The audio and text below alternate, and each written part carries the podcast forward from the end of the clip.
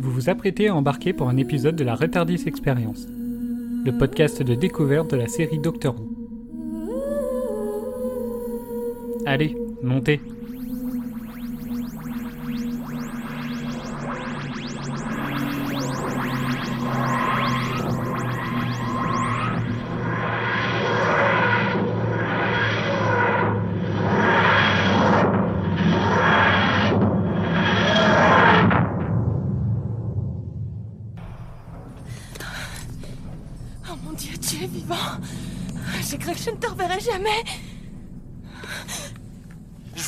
vexer, ma jolie, mais qui êtes-vous?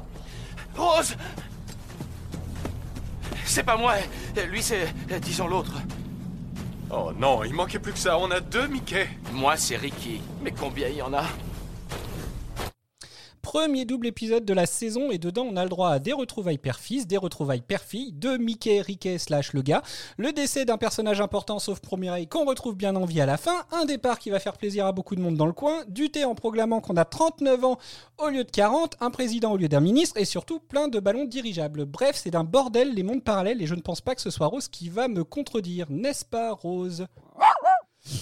Bonsoir à tous et bienvenue dans ce nouvel épisode de Retardis Experience consacré ce soir au cinquième et sixième épisode de la saison 2 de la série Doctor Who. L'épisode du jour, le règne des Cybermen en deux parties, Rise of Cybermen and the Age of Steel pour les titres originaux. Les épisodes diffusés les 13 et 20 mai 2006 ont été écrits par Tom McRae et réalisés par Graham Harper. Pour parler de cet épisode, il y a d'un côté le petit groupe de Néo-Wouvian qui l'a regardé pour la première fois. Je suis donc accompagné de Bob, Mireille et Eden. Salut.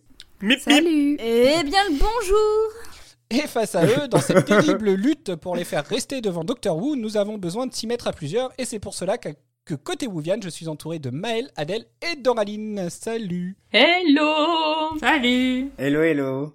Est-ce que tout le monde va bien? Comme ça, j'aurai peut-être une réponse. Oui. Mais écoute, ça va Ça Bon. va. Et toi, Cédric, comment vas-tu? Ça va, moi je suis malade. Alors, ce soir, je ne vous cache pas que c'est un épisode très cher à mon cœur, car c'est l'épisode sur lequel je suis tombé par hasard sur France 4 il y a 14 ans et qui m'a fait tomber dans la série, euh, me donnant envie de la commencer depuis le début. Donc tenez-le vous pour dit, je ne peux pas être neutre ce soir. Alors, avant d'entendre le résumé en deux parties, chacun d'entre vous va nous faire part de son petit mot que lui a inspiré cet épisode. Et je commence par Eden. Fantastique Mireille. Alors, vous allez rire, mais à la fin de ton introduction, Cédric, je me suis rendu compte que j'avais pas du tout réfléchi à un mot pour l'épisode. Bah, sympa. donc, euh... euh, donc, je vais dire au pif... Euh... Intrigant. Intrigant, tiens, bonne idée, Maël. Bob. Rediffusion. Merci. Et de votre côté, Adèle, Chambé Doraline. Sombre Et le dernier mot ce soir est pour Maël. Tenez-vous prêts, cyber cool. Waouh. Merci à vous. Et bah, du coup, maintenant, on va pouvoir passer au résumé. Alors, le résumé, il se fait en deux parties. Donc, la première partie, c'est Doraline. Et la deuxième, ce sera Mireille. On t'écoute, Doraline. Alors, l'épisode débute sur deux savants, John Lumick et le docteur Kendrick, discutant de cerveaux venant d'être soudés à un exosquelette. Et comme tout bon savant fou qui se respecte, une fois le boulot fait, Lumick tue son associé. Kendrick nous quitte donc dans une mort digne de Marion Cotillard. Changement de décor, direction le Tardis où nous retrouvons Rose et le docteur racontant une histoire à Mickey quand tout à coup résonne une grosse explosion. C'est le drama, le cortex du temps du Tardis s'est volatilisé et c'est le crash. L'équipe arrive alors entre deux dimensions où des zeppelins parcourent le ciel, les gens ont tous des boucles d'oreilles étranges, le père de Rose, encore en vie, vend du jus de fruits et où Rose est un chien. Bon, par contre, on a beau être dans un monde parallèle, Jackie est toujours aussi pénible, même l'univers ne conçoit pas qu'elle puisse être agréable. On apprend que c'est son anniversaire et que son mari pèse dans le game des ventes de jus d'orange, puisqu'il a rendez-vous avec le président le soir même, ainsi qu'avec Monsieur Lumick, le concepteur des boucles d'oreilles, tendance de la saison, pour qui Pete travaille. Et comme c'est un bon employé, Lumick décide même d'offrir une paire à Jackie. Pendant ce temps, le docteur constate qu'il reste une étincelle de vie à notre cher Tardis décédé. Il souffle alors dessus pour l'aider à se charger et dépense 10 ans de sa vie. Mais il faudra encore 24 heures de chargement à la pile Duracell Wish pour atteindre son plein potentiel. De retour dans la dimension parallèle, un vendeur à la sauvette arrive vers des SDF et profite de leurs besoins pour les appâter dans un camion. On fait ainsi la connaissance de Jack, dont Mireille vous parlera mieux, qui nous apprend que depuis quelque temps, des pauvres disparaissent. Rose, de son côté, accède à Internet et en apprend un peu plus sur ses parents de cette dimension. Elle veut alors aller les voir et contraint le docteur à la suivre, alors que Mickey décide de filer voir Mère Grand. Le duo de choc en apprend un peu plus sur les boucles d'oreilles, ce sont en fait des transmetteurs qui envoient les infos, la météo et même des blagues directement au cerveau du porteur. Il décide alors d'infiltrer la fiesta d'anniversaire de Jackie. Mickey, lui, découvre que son lui d'ici s'appelle Rickey avant de se faire kidnapper en direct par Jack. On le, retrouve alors en slibard, attaché à une chaise, face à son double fronceur de sourcils, qui a du mal à comprendre qui il est. Suite à une entrevue avec Pete et le président qui ne se passe pas comme prévu, Lumik se fâche et lance l'invasion de ses soldats, des Cybermen. C'était donc pour ça qu'il kidnappait de pauvres gens, les transformait et se créait une armée. C'est alors la panique dans Londres et la fiesta d'anniversaire est gâchée, donnant à Jackie une occasion de plus de râler. L'équipe de choc réussit à s'enfuir avec Pete, mais sans elle. Comprenant qu'ils sont faits comme des rats, le docteur décide alors de se rendre volontaire pour le programme de Lumic, afin de leur donner quelques secondes supplémentaires pour réfléchir à leur échappatoire. Merci Mireille. Alors, l'épisode débute sur un twist digne des plus grands films policiers. Pete Tyler, richissime homme, d'affaires à la botte du grand méchant Lumic, est en fait une taupe qui renseigne les pêcheurs depuis, les prêcheurs depuis le début pêcheur, c'est étrange. à côté de ça, à côté de ça, Ricky, recherché par la police pour non paiement ses prunes de stationnement, c'est vraiment de la gnognotte. Lumic passe à l'action et lance son grand plan diabolique, une macarena dans les oreilles et les humains lui obéissent au doigt et à l'œil, direction la charcuterie.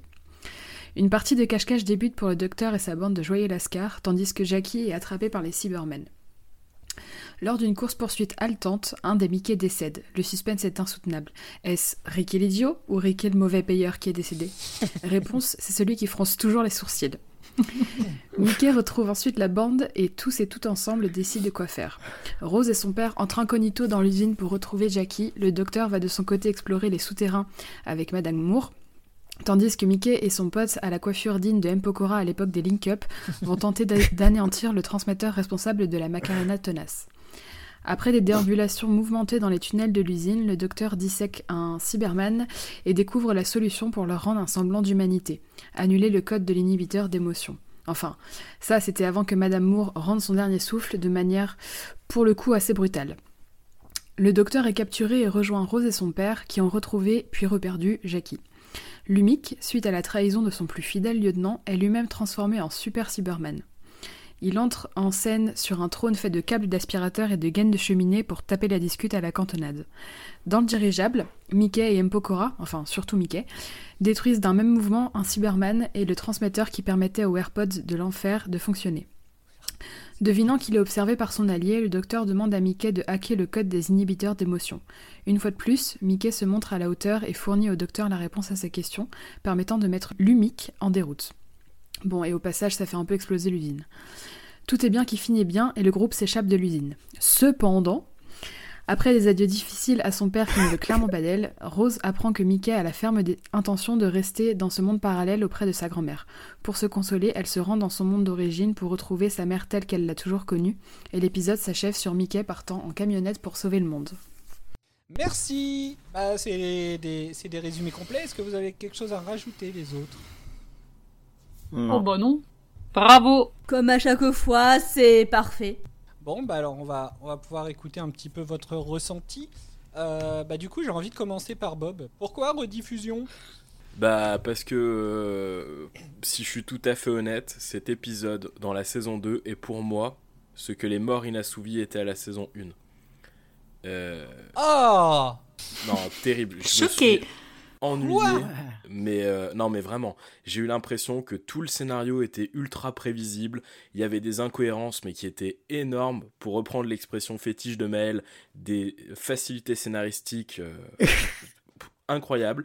Et euh, honnêtement, de tout l'épisode, la seule chose qui m'a vraiment marqué positivement, c'est le double jeu d'acteurs de Ricky et Mickey quand ils étaient côte à côte et qu'on pouvait voir le delta entre les deux, je l'ai trouvé bluffant. Mais tout le reste, c'était. Enfin, ouais, j'ai pas, j'ai pas accroché ou j'ai pas compris. Je suis peut-être tout simplement passé à côté, mais il y a eu quelque chose qui s'est pas passé. D'accord. Eden? Eh bien, moi, à l'inverse de Bob, c'est un épisode que j'ai adoré. J'ai plein de questions qui me sont passées par la tête. C'est un épisode que j'ai trouvé euh, où il y avait de l'action, il y avait de l'humour. David Tennant, toujours euh, une pépite. Et non, franchement, j'ai vraiment adoré cet épisode. Moi, contrairement à toi, Bob, j'ai passé un bon moment. Bah, écoute, franchement, quand je- j'entends ton retour, Eden, et, et j'imagine ceux d'autres, et celui de Cédric qui dit que c'est ce qui lui a permis de rentrer dans la série, je me demande sincèrement si je suis pas complètement passé à côté en fait. Mireille. On va écouter Mireille après. On répondra. Et bah, je crois que c'est la première fois que les néo-wouvianes vont avoir des avis aussi distants les uns des autres. Parce que moi, j'ai eu vraiment beaucoup de mal à rentrer dans l'épisode. Euh, D'habitude, les 12, les, jusqu'ici, les doubles épisodes qu'on a vus, j'étais souvent hypée par le premier et ça retombait tout de suite au deuxième. Et là, c'est l'inverse. En fait, j'ai vraiment eu du mal à rentrer dans l'histoire, mais c'est allé crescendo. Et finalement, j'ai pas mal aimé le, le, le double épisode dans sa globalité, mais ça a pris du temps. D'accord. Merci. Et vous de l'avoir revu, Adèle? Eh ben, tenez-vous bien. Ce coup-ci, j'avais quelques souvenirs en regardant ce double épisode. Une fois n'est pas coutume. Alors, je dis pas que je me souvenais de tout, hein, mais il y avait des passages où j'étais là genre, Ah, mais oui, c'est vrai. Et ça se passait, ça se passait comme ça. Euh, du coup, euh, je suis un peu obligée de dire que c'est quand même un épisode qui m'avait marqué à l'époque. Euh, et, euh, et même là, au second euh, visionnage, moi, il m'a tout, il me marque toujours autant. D'accord. Voilà. Merci. Doraline.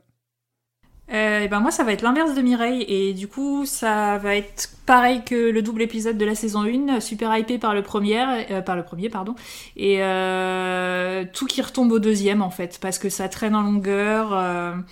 j'ai trouvé qu'à nouveau ben il y avait on va dire ouais une demi-heure qui servait pas à grand chose et euh, 15 minutes de résolution à la fin.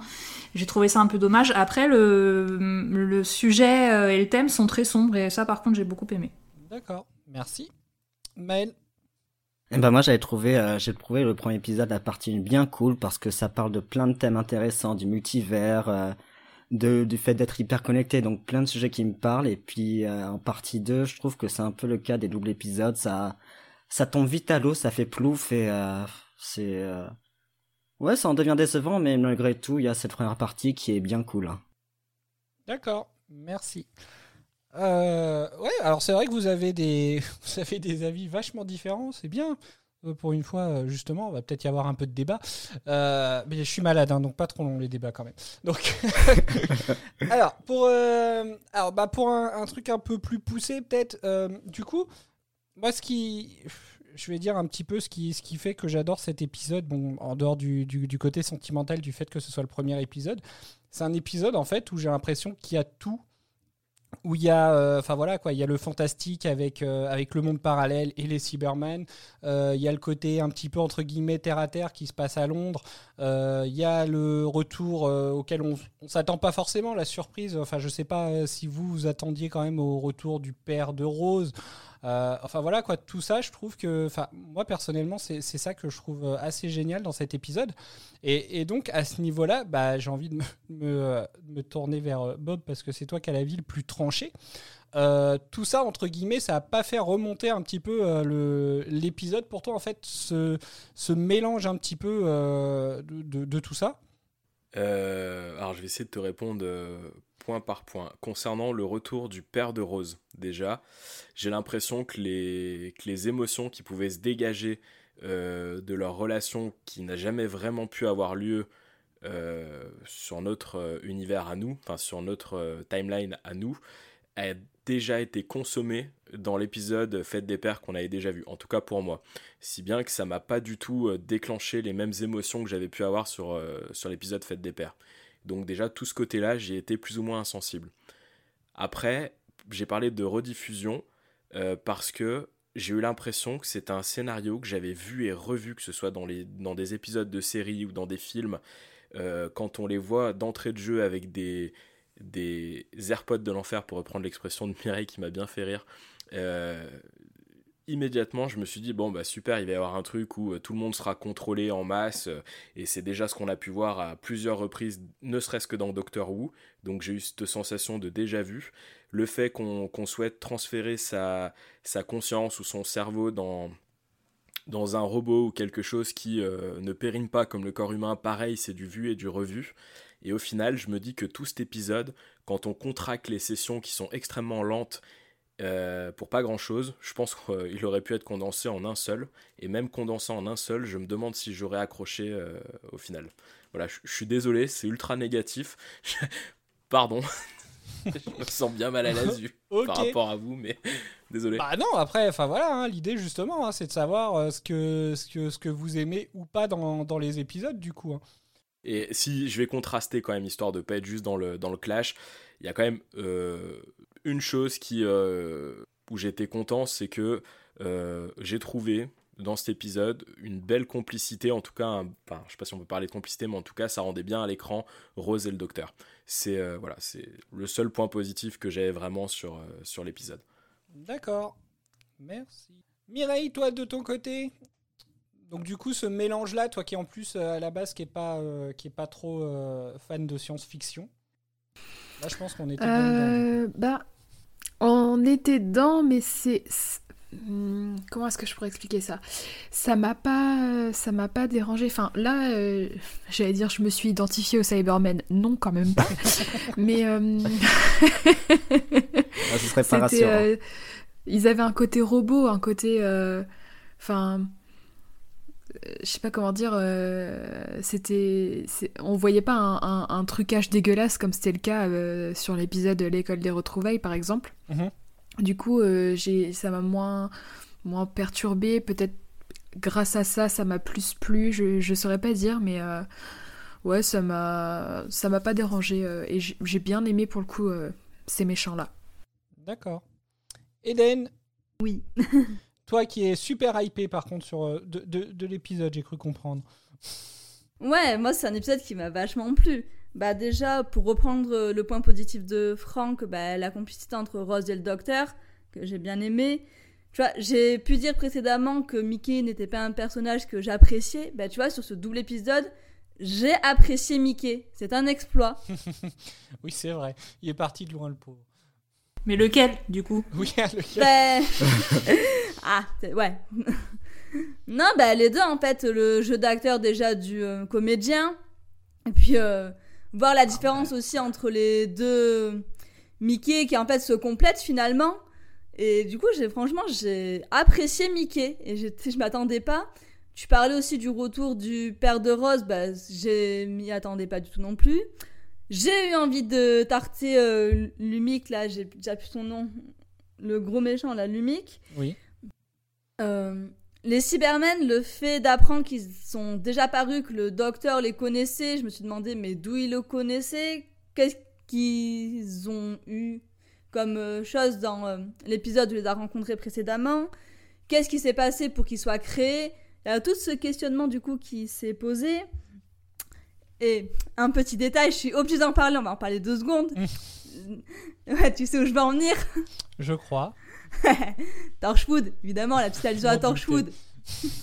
je m'en doutais, je me suis dit, s'il y en a une qui va voir la référence à Torchwood, c'est sûrement Eden. mais attends, mais tu vois, je trouve que c'est un truc sympa parce que ça fait un peu comme Batwolf, ils nous mettent quelques petites euh, trucs par-ci par-là, Genre, euh, bah, sur l'épisode avec la reine Victoria, bah, c'est le domaine de Torchwood. Quand il y a eu le retour de celle qu'on aimait bien, de, là, de Harriet Jones aussi, bah, du coup, il y avait Torchwood. Donc, en fait, ils nous décimènent un peu de Torchwood aussi euh, dans les épisodes. Et je suis curieuse de voir où ça va. ce que ça va donner. D'accord. Merci. Spoiler alerte, ça mène à une série. oh my god, je m'y attendais pas. Tu m'apprends un truc. Est-ce que vous avez une réponse Doraline, Adèle, Maëlle? Non Rien à redire de plus là-dessus même vous, votre propre ressenti sur euh, ce mélange sur... Euh, vous battez pas euh, j'ai, contrairement à beaucoup d'entre vous, j'ai détesté les deux Mickey. j'ai trouvé que c'était surjoué à chaque fois. le Mickey, alors je sais pas si du coup c'était le contraste qui accentuait le fait que notre Mickey, enfin le Mickey qu'on connaît, soit comment dire un peu flippé. Enfin quand il était euh, attaché sur la chaise, je, l'ai trouvé ridicule tellement il avait peur, limite pour pas grand chose. Et l'autre a tout le temps foncé les sourcils, à exagérer comme ça. Enfin j'ai trouvé ça pas du tout crédible quoi. Je suis d'accord avec toi sur, sur, sur Ricky. Je suis d'accord avec toi. je trouvais que c'était Bah après, je pense que c'est justement pour bien les différencier, mais ouais, je trouvais que c'était un petit peu too much, un peu trop surjoué, ouais. ouais.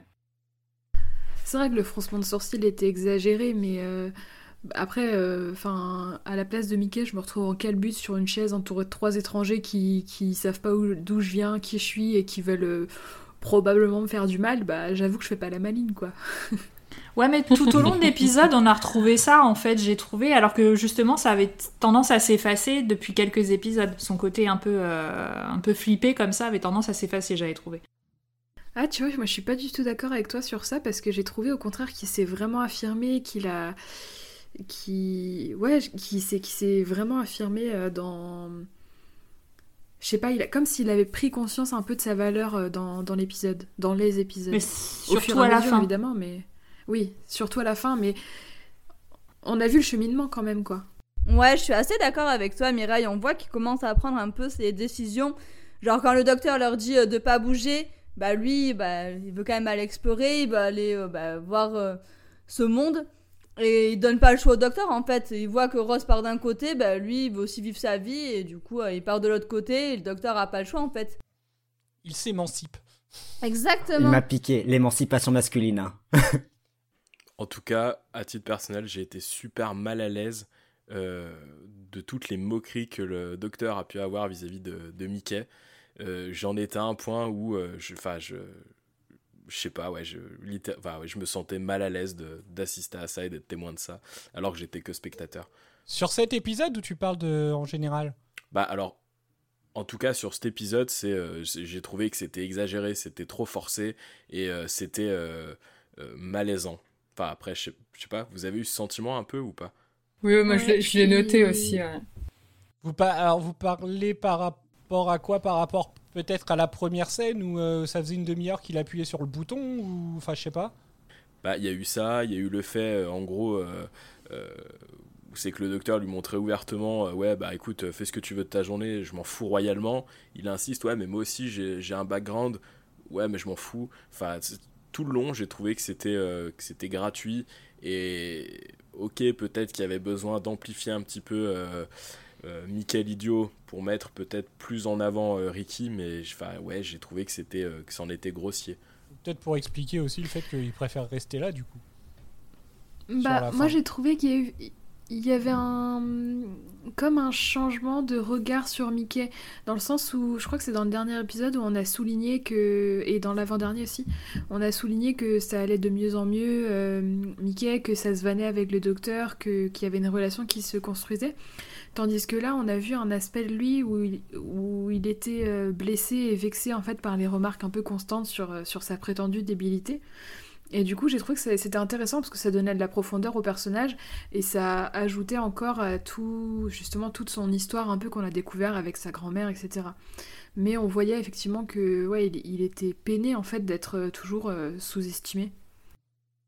Peut-être que là le, le scénariste il avait pas lu les deux épisodes précédents. Peut-être. Mais il le dit bien à un moment et ça m'a fait mal au cœur euh, quand euh, le docteur hésite entre lui et qui, lequel des deux suivre là. Et lui dit de toute façon, allez-y, vous allez toujours la choisir elle ou je sais pas quoi. Ça m'a fait un peu mal au cœur, j'avoue. Bah, en fait, c'est ça, je pense aussi, qui a peut-être créé euh, ce sentiment de malaise à, à Bob et même un peu à moi aussi. C'est que comme on, on ressent vraiment qu'il est blessé, bah, je pense que finalement on se met un peu à sa place et on se dit, mais ouais, en fait, c'est vraiment, euh, enfin, c'est, c'est des enfoirés en fait. Et en plus, il y a le, donc y a le docteur qui, qui se moque de lui, mais même les personnages qu'ils connaissent pas et qui débarquent, genre même Jack et Ricky, enfin en fait, ils le connaissent à peine et, euh, et tout de suite on sent qu'ils, qu'ils le considèrent aussi comme un imbécile. Et je pense que c'est tout ça en fait qui fait que dans cet épisode-là, je trouve qu'on se met vachement plus à sa place et on est, on est, on a vraiment de la peine pour lui, quoi. C'est vrai. Et puis le petit côté, alors je sais pas si c'était fait exprès, mais en tout cas si ça l'était, j'ai trouvé que c'était habile. Euh, la scène justement où il parle de sa grand-mère, moi ça m'a fait un espèce de déclic où je me suis dit putain mais ouais en fait le personnage a aussi un background et jusqu'à aujourd'hui en fait je m'en suis moqué et tu vois de prendre conscience de ça je me suis dit ouais ça, ça a participé au sentiment de malaise un petit peu. Ah donc tu avais honte de toi en fait. Je crois que le, le summum, c'est quand même quand Rose se marre en disant euh, Hi, hi, sa, sa grand-mère arrêtait pas de le savate ou je sais pas quoi. Ah, ça Ah m'a. oui. Arrêtez pas de le Oh mon dieu, que ça m'a énervé. Bon après c'est mignon parce que tu vois bien comment elle le savate, mais ça aurait pu être méchant et elle rigolait quand même quoi. Donc euh, moi j'ai trouvé ça euh, horrible et dégueulasse de sa part. Oui, mais effectivement. euh, alors, bah, moi, pour, revenir un peu sur le jeu du double, du, double Mickey, en fait, moi, il y a, y a une scène qui m'agace. En fait, c'est au moment où les deux fuient euh, les Cybermen ensemble. À un moment, ils s'arrêtent pour discuter et puis, euh, et puis il lui dit Mais qui tu es, toi euh, T'as peur de tout Enfin, ou un truc du genre. Et, effectivement, là, à ce moment-là, t'as as Mickey qui lui répond, mais pareil, en fait, il est terrifié. En fait, je trouve que le, changement, il est peut-être un peu trop d'un coup. euh, je, je sais pas comment l'expliquer. Euh, parce que voilà, en fait, à partir du moment. Jusqu'au décès de Riquet, il, flippe. C'est un trouillard. Et dès que, dès que Riquet, en fait, il est mort, bah là, c'est bon. euh, Il reprend, entre guillemets. il, il reprend confiance en lui. il veut aller se battre. Et puis voilà, quoi. Donc. je sais pas si. Et en même temps, on sent pas que ce soit vraiment de la vengeance. Enfin, je sais pas comment comment trouver le truc Moi, on va dire, c'est un peu le. Au niveau de ce jeu-là, c'est un peu ce que je trouve un peu, de, un peu bizarre en fait. Bah après, il a peut-être eu un déclic en fait, le fait de voir euh, Ricky euh, mort, c'est comme s'il se voyait mort en fait, vu qu'il se ressemble tellement, c'est ça lui a fait peut-être un électrochoc en mode bah il faut que je me bouge si je veux pas finir comme lui quoi. C'est Ouais, mais ça me semble quand même un peu gros, donc euh, je suis plutôt d'accord avec Cédric. Pour moi, c'est plus, on va pas dire de facilité scénaristique, mais on va parler de raccourci parce que euh, d'un coup, il va changer, il va, il va faire ça sans qu'on nous l'explique vraiment. Donc euh, moi, je perçois plus comme un raccourci pour que ça avance. Aussi peut-être. Je l'ai ressenti exactement comme toi, Cédric, parce qu'en plus, bah, le moment, en fait, où il revient tout seul et qu'ils savent pas euh, qui c'est, bah, en fait, à ce moment-là, mon copain m'a demandé, ah, c'est lequel? Et en regardant justement sa tête, je fais, ah, il fronce les sourcils, donc ça doit être Ricky. Et puis finalement, non. je me suis dit, ah, mais d'accord, donc, euh, donc il est plus, il a plus du tout sa tête de, sa tête de trouillard, donc ça, ça rejoint complètement ce que tu dis, euh, Cédric. Ça se passe quand, ça Dans le 2 Ouais, ça c'est dans le deuxième épisode, ouais. Ouais, j'avais déjà décroché. Est-ce que je pourrais juste reprendre euh, Cédric le Wuvian sur le fait que c'est pas Riquet mais Ricky? Ouais, peut-être. Ouais, ouais, j'ai repris le Wuvian. Oh, toi aussi tu t'en fous de lui, oh là là, ça se fait trop pas. non, mais alors moi, enfin c'est pareil, il y a la conversation justement dans la cuisine. euh, quand il, alors c'est pareil parce que le mec il est, il est pété de trouille entre guillemets, mais pourtant il arrive quand même à les vanner en leur disant ah vous comptez faire ça depuis une cuisine? Et puis euh, eux ils sont prêts entre guillemets à lui rentrer dedans et puis il va leur dire ah mais très jolie cuisine. Enfin voilà, je trouve que moi je trouve la conversation un peu lunaire en fait euh, pour le coup. Euh, après voilà, c'est vrai que c'est quand même drôle d'apprendre par la suite qu'au final le gars il est juste recherché parce qu'il paye pas ses prunes. Et ah oui, si, je voulais revenir par rapport à ce que tu as dit, Bob, sur la relation euh, Rose et son père. Enfin, je trouve que c'est normal qu'on retrouve pas la même relation que dans le que dans l'épisode de la fête des pères, vu que son père n'est pas entre guillemets son père, donc il a pas le il a pas cette fibre paternelle. Euh, en plus, on, est, on comprend bien dans la conversation euh, qu'il a eue euh, que limite il a fait son deuil de ne pas avoir d'enfant, je pense. Et, voilà, mais je trouve par contre qu'on ressent vachement le fait que Rose ressente justement le manque de cette, de cette complicité, de cette, de cette relation, que ce soit avec sa mère ou que ce soit avec son père, du coup. Euh, bah, je sais pas, j'y ai pas, j'y ai pas été sensible. Euh, c'est- pour être tout à fait honnête, la seule réflexion que je me suis fait là-dessus, c'est de me dire, c'est terrible parce que au final, les seuls moments qu'elle va pouvoir partager avec son père, c'est soit en revenant dans le passé, mais en créant les, les dérèglements qu'elle a créés dans la fête des pères, soit euh, c'est de le côtoyer dans une autre dimension. Et c'est le seul moment où c'est que vraiment j'ai eu euh, un petit peu d'empathie euh, et d'émotion sur, sur ce sujet-là dans cet épisode. D'accord. Alors, du, du coup, pour revenir un petit peu plus, alors je sais que Franck, tu m'as détesté pour ça, mais pour être un peu plus, plus, plus franc sur justement Bob. sur. Excuse-moi. Alors, Bob, je sais que tu vas me détester pour ça.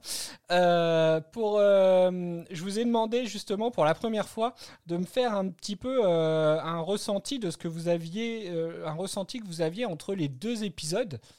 Euh, donc savoir si justement si vous avez eu une, une hype qui a monté ou euh, et qui au final est retombée un petit peu en soufflé ou est-ce que du coup euh, tout l'épisode enfin voilà ou est-ce que vous avez eu un peu ce que vous attendiez sur la suite ou au contraire alors je crois que c'est Mireille qui disait plus que de son côté c'était plus le premier épisode qui était un peu plus dur. Donc vous avez ressenti ça comment vous en fait au moment du enfin dans quel état vous étiez au moment où l'épisode où le premier épisode s'arrête en fait? Alors moi j'étais très curieuse, j'avais qu'une envie, c'était de lancer le deuxième.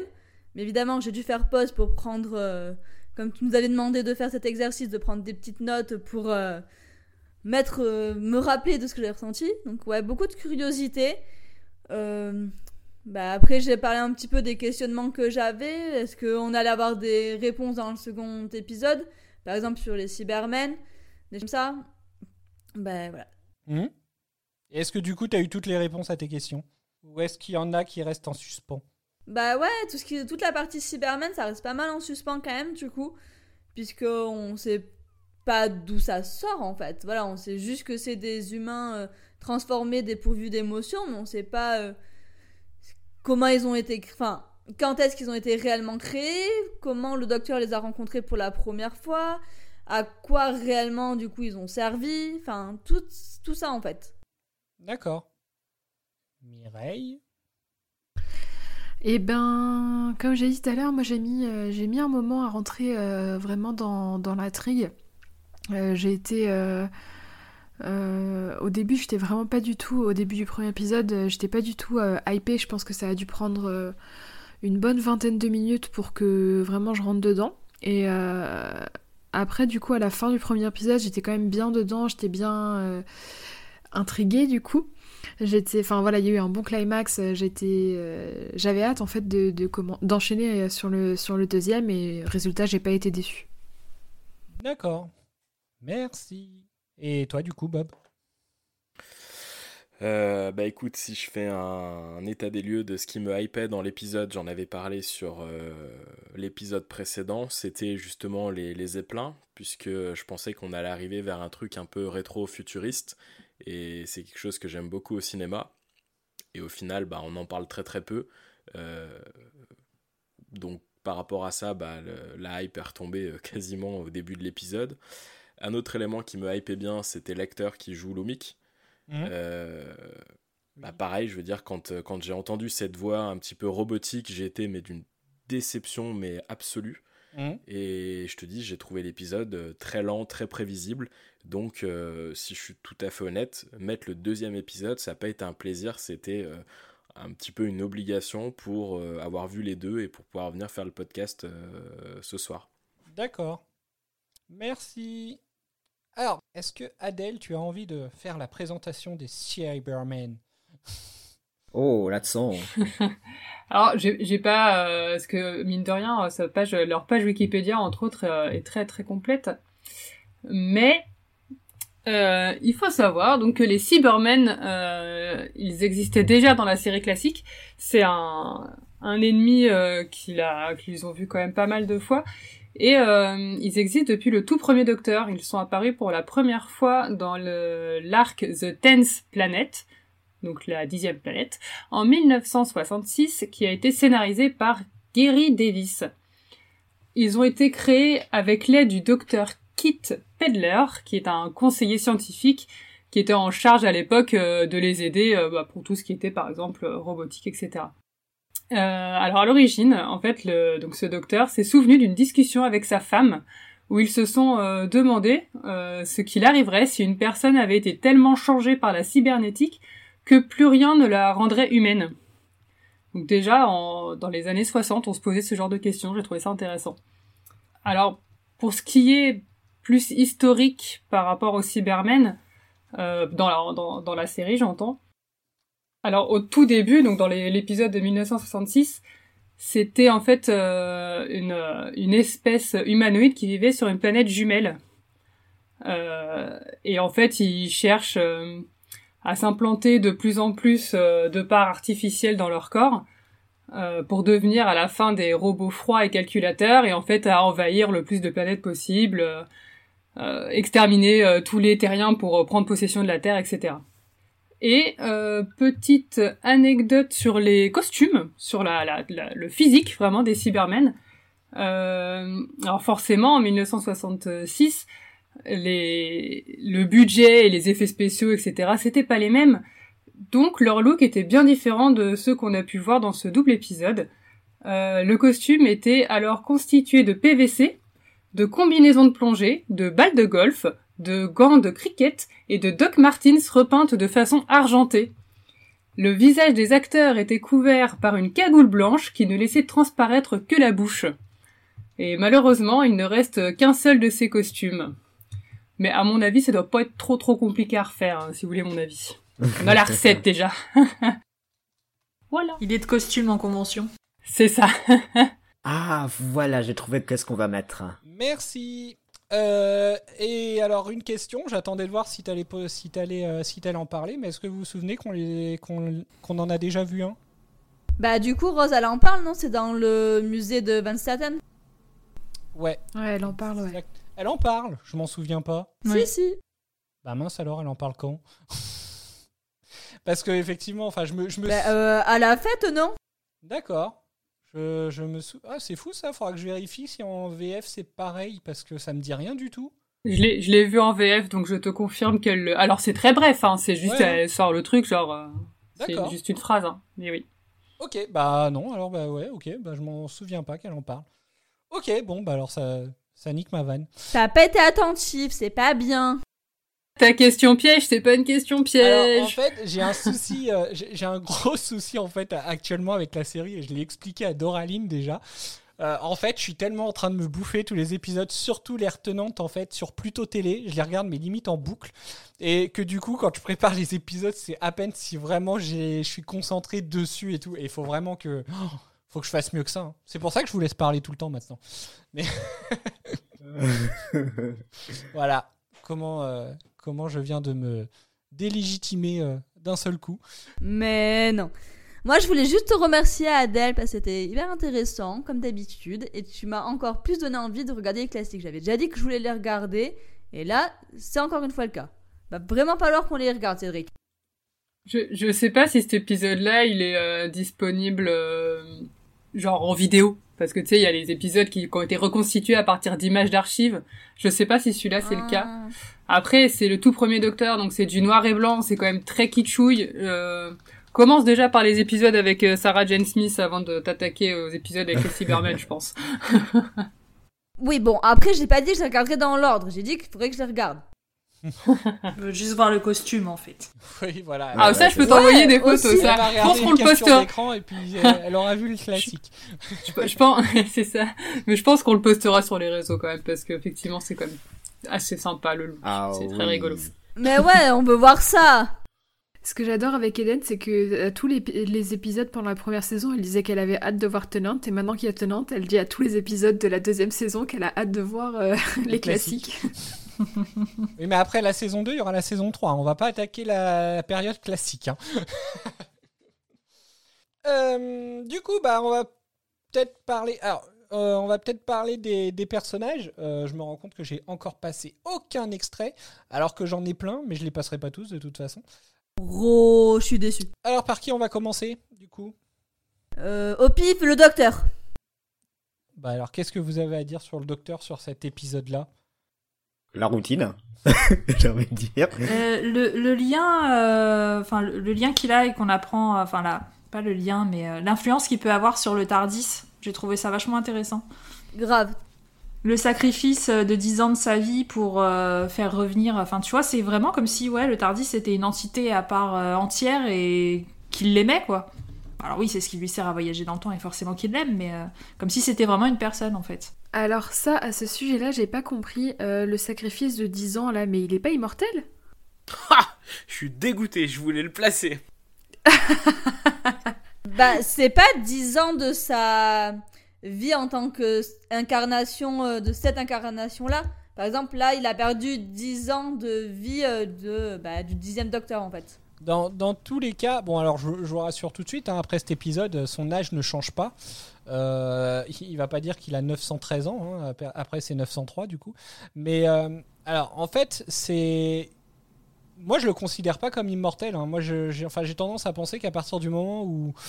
euh, j'ai tendance à penser que à partir du moment où un, un mec immortel, euh, il se battrait pas pour sa vie, quoi. Et, euh, il se retrouve quand même assez régulièrement à se battre pour sa vie. Euh, donc, je sais pas. Mais pour moi, il est pas immortel. Euh, de toute façon, en fait, il change. Donc, quand il y a une régénération, c'est qu'il meurt. Donc dans tous les cas, c'est ce qu'il explique avec Leston. Donc à partir de là, voilà, il joue, donc il a une vie et il peut mourir du coup. Après, il se régénère. Ça, on ne sait pas si euh, s'il y a des limites aux régénérations, parce qu'on ne sait pas. hein. Il y a peut-être aussi un moyen où euh, la régénération soit ne marche pas, euh, soit il ne peut plus. Euh, S'il se passe quelque chose pendant la, la régénération, est-ce qu'il peut continuer à se régénérer ou est-ce que ça stoppe pas le tout? Enfin voilà quoi, il y a pas de, on n'a pas vraiment encore le, les connaissances sur tout ça du coup. Je pense. Moi, je pense Et que j'ai été ouvrons-nous les réponses un jour. De quoi? Pardon, je suis désolé, c'est en décalé. Du- Du coup? Vas-y, Babin. Non, non, vas-y, je t'en prie, je suis désolé, je t'avais pas entendu. Alors, honnêtement, c'était juste une vanne, c'était rien de. Elle demandait si on aurait les, les réponses un jour. Et comme elle aime trop les spoils, je ne comptais pas lui répondre. Ah. Merci. Bah, en tout cas, même pour moi, même s'il y a une, une réponse apportée plus tard, à l'instant T, euh, j'ai eu la même réaction que Mireille. Ça m'a fait sortir de mes gonds quand j'ai entendu qu'il avait perdu 10 ans de sa vie alors qu'on sait qu'il est immortel.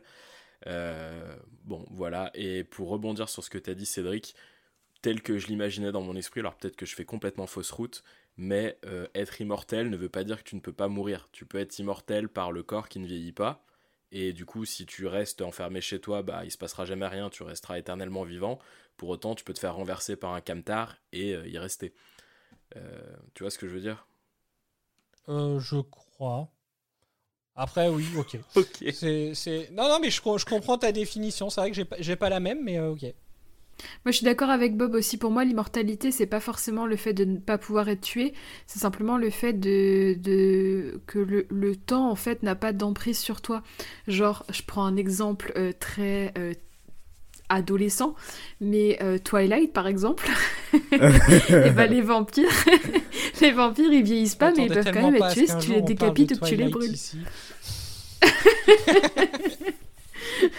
Bon, faut s'attendre à tout, hein. On a parlé Ah des bah. Totally Spice. euh, Voilà, exactement. Eh, Il y a un Ah, lien. parle de euh, Transformers, ça. Bon, alors c'est vrai que peut-être moi je joue sur les mots euh, parce que pour moi, immortel, bah, c'est quelqu'un qui ne peut pas mourir. Donc dans tous les cas, euh, même s'il passe sous un camion, euh, pour moi, il ne mourra pas. Le... Par contre, vous, effectivement, votre définition, moi je l'aurais plus dit pour. J'aurais pas dit immortel, mais plus éternel en fait. Effectivement, si. tant qu'il. Entre guillemets, tant qu'il lui arrive rien, il ne meurt pas. Mais. Mais ça le rend pas forcément. Enfin, après, voilà, c'est. Oui, ok. Ouais, c'est un peu philosophique. Je pense que Oui, celui qui s'est le mieux décrit, c'est le docteur quand il a dit que les humains dégénéraient, sous-entendu que lui ne dégénère pas. C'est peut-être la meilleure définition de son immortalité au final. C'est vrai. Mais il a bien dit qu'il se régénère. Tout à fait. Mais, euh, mais après, je suis d'accord. euh, oui, c'est- c'est c'est un truc qui peut étonner, sachant que voilà, à partir d'où euh, tu utilises 10 ans de ta vie juste en faisant. effectivement, c'est un peu. voilà. Donc, euh, donc je suis, euh, je, je suis d'accord. Bah, quand tu Euh, fumes une clope, c'est 3 ans, non? Bah voilà. d'accord. Donc, bah, du coup, est-ce que vous avez autre chose à dire sur le docteur? Je suis plutôt d'accord avec Doraline, c'est que euh, tu sens qu'avec le Tardis, il y a un lien, et que quand le Tardis il meurt, bah, euh, il est euh, tout simplement euh, déchiré, et on le comprend complètement parce que le Tardis, c'est plus que son véhicule, c'est plus que sa maison, mais euh, ça fait partie de lui, ce qui fait que je vais dire une phrase hyper bateau, mais euh, le docteur a besoin du Tardis, et le Tardis a besoin du docteur. C'est beau. C'est vrai. Donc oui, euh, dans, dans tous les cas, mais je trouve que ça, euh, c'est quelque chose qu'on ressent assez rapidement, euh, enfin assez rapidement, euh, oui et non, euh, sur le lien qu'il y a entre le Tardis et le Docteur, de toute façon, euh, que, que, le Tardis euh, a, besoin du Docteur et que, puisque sinon, euh, comme, euh, comme Eccleston l'a dit à, à Rose dans le dernier épisode de la saison 1, euh, si euh, s'il y a personne pour s'occuper de lui entre guillemets il, meurt quoi et, et de son côté bah, le docteur a besoin du Tardis ne serait-ce bah, effectivement pour voyager etc mais Mais voilà, quoi, il a, enfin, il, a besoin de lui de toute façon. Donc. On peut dire, on peut même dire que Tardis c'est même un personnage. hein. Ah bah pour moi, oui. C'est le seul personnage qui reste, du coup. Il change jamais de tête. voilà. Du coup, euh, donc, euh, est-ce que donc vous avez plus rien à dire sur le docteur? On va pouvoir passer à bon. Rose. Ah. Oh. Je vois Doraline lever les yeux au ciel. Alors, qui a envie de commencer? Chez les néo-Wouvianes Allez, qui? Ah bah toi? Bah, pff, moi j'ai pas grand chose à dire sur elle, si ce n'est que, comme d'habitude, euh, au début de l'épisode, elle a des réactions qui sont très prévisibles. Euh, Voilà, c'est tout ce que j'ai à dire sur elle. C'est une bonne synthèse du personnage, je trouve. D'accord. Non, bah comme Mireille, hein, pas grand chose à dire sur elle. Toujours la même en fait. D'accord. Bob, tu as quelque chose à dire Ah, Est-ce que c'est un épisode où tu as apprécié ou est-ce que c'est un épisode où tu n'as pas apprécié Rose? Et bah, euh, justement, euh, moi je l'ai plutôt bien apprécié dans l'épisode. D'accord. Euh, déjà, euh, j'ai trouvé, enfin, par rapport à Mickey, quand il était moqué, parfois elle prenait sa, sa défense. J'ai trouvé que c'était à créditer, enfin, c'était à son crédit en tout cas. Euh, j'ai trouvé qu'il y avait une bonne alchimie euh, de jeu entre, euh, entre Rose et le, docteur. Et au final, bah ouais, c'était plutôt positif. J'ai pas grand chose à. Enfin, il y a rien qui m'a vraiment choqué par rapport à Rose sur cet épisode.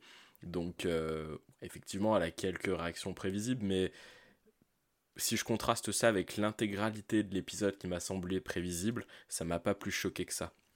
D'accord. Est-ce que vous avez quelque chose à répondre, les Wouvianes, sur Rose? Bah, en fait, le problème que j'ai avec Rose, c'est qu'elle est dans le prévisible, elle est exaspérante. euh, c'est, euh, je sais même plus trop quoi dire, tellement que j'ai l'impression de me répéter tout le temps, mais euh, j'ai pas l'impression de voir une sorte de progression intéressante de A à Z, donc euh, voilà. D'accord. Moi, je la comprends pas. Je comprends pas déjà ce qu'elle fait avec Mickey. Alors, je me souviens plus euh, qui qui comment dire amorce le bisou euh, à un moment donné euh, quand ils se séparent. Euh, mais ça m'a saoulé et je crois que ce qui a été une... définitivement le pompon, c'est quand elle lui dit mais j'ai besoin de toi quand il quand il dit qu'il va rester quoi. Ah oui, Mais elle, enfin, le traite comme un chien et à chaque fois qu'il commence à prendre son indépendance, à plus penser à elle, elle revit. Enfin, elle est là. Mais non, mais Ray, j'ai besoin de toi. Ça me gonfle. Non, mais c'est ça, elle dit, elle dit qu'elle a besoin de lui, mais puis quand elle part dans ailleurs, elle, elle drague à gauche et à droite, euh, en oubliant totalement Mickey, euh, pff, ridicule. Ça, c'était vrai dans la saison 1, mais ça m'a moins marqué dans la saison 2, ce, ce côté euh, un peu à droite à gauche. Bah on l'a moins vue avec euh, d'autres gars en fait hein, aussi. À part, elle était beaucoup beaucoup avec le docteur et après il y a pas d'autres euh, personnages masculins qui ont trop gravité autour d'eux je trouve. Ouais, et puis je pense que dans la saison 2, euh, leur relation, elle est sur un autre... euh, euh, comment? Sur un aspect peut-être plus respectueux l'un de l'autre que dans la saison 1. Euh, et donc il n'est pas question effectivement qu'elle aille, qu'elle aille flirter avec d'autres. Mais pour autant, je suis d'accord avec Doraline sur l'aspect un peu toxique, en mode je me fous de ta gueule quand t'es là, mais par contre dès que, dès que tu t'éloignes un peu, je viens pleurnicher, j'ai besoin de toi quoi. Et vous avez pas trouvé qu'elle l'avait défendu un petit peu sur cet épisode? Je suis le seul à avoir eu cette, cette sensation. Dans, dans le premier, je crois, quand, euh, ouais, quand elle parle au docteur en prenant sa défense, je crois. Quand elle lui dit, ah, mais vous lui avez jamais demandé, euh... enfin, parler, vous lui avez jamais posé des questions sur son passé, et je crois que c'est ça qu'elle lui dit, je crois, au docteur. Ouais, il y a ça, et puis il y a aussi quand les autres se moquent de lui, ou c'est qu'elle les reprend. euh, euh, Enfin, ouais, bon, bon, écoute, peut-être qu'une fois de plus, je suis encore passé complètement à côté de, de tout l'épisode, mais euh, je sais pas, mais j'ai eu cette sensation. Ouais, il y avait deux niveaux un peu, quoi, le moment, euh, les moments un peu exaspérants, et puis, euh, ouais, à la fois où elle prend quand même un peu sa défense. euh. En fait, c'est, je dirais que c'est plus que on, compare, enfin, sa manière de, d'agir à la fin de l'épisode, on le compare à tout ce qu'elle lui a fait vraiment auparavant, je pense. Pas forcément dans cet épisode-là. Je pense que ce qui nous gêne dans sa, quand elle dit, euh, ah, mais j'ai besoin de toi, euh, nous, ça nous fait penser à tout ce qu'elle a pu lui faire, euh, depuis le début de la série et, euh, et où du coup on se dit ah c'est abusé de dire ça, même si finalement dans cet épisode-là elle prend plutôt sa défense. Elle prend sa défense et puis elle s'inquiète pour lui, puisque au Mm. moment où il se retrouve à la fin du premier épisode, elle, elle se jette dans les bras. Bon, c'est c'est Riquet, mais, euh, mais voilà, quoi, en lui disant qu'elle avait peur de plus jamais le revoir. Euh, au moment où il part, elle, elle essaye de le retenir un petit peu. Enfin, voilà, effectivement, oui, il y a peut-être un peu plus. euh, elle, elle Peut-être paraît. qu'ils ont grandi aussi. Oui, euh, elle est un peu plus proche de lui.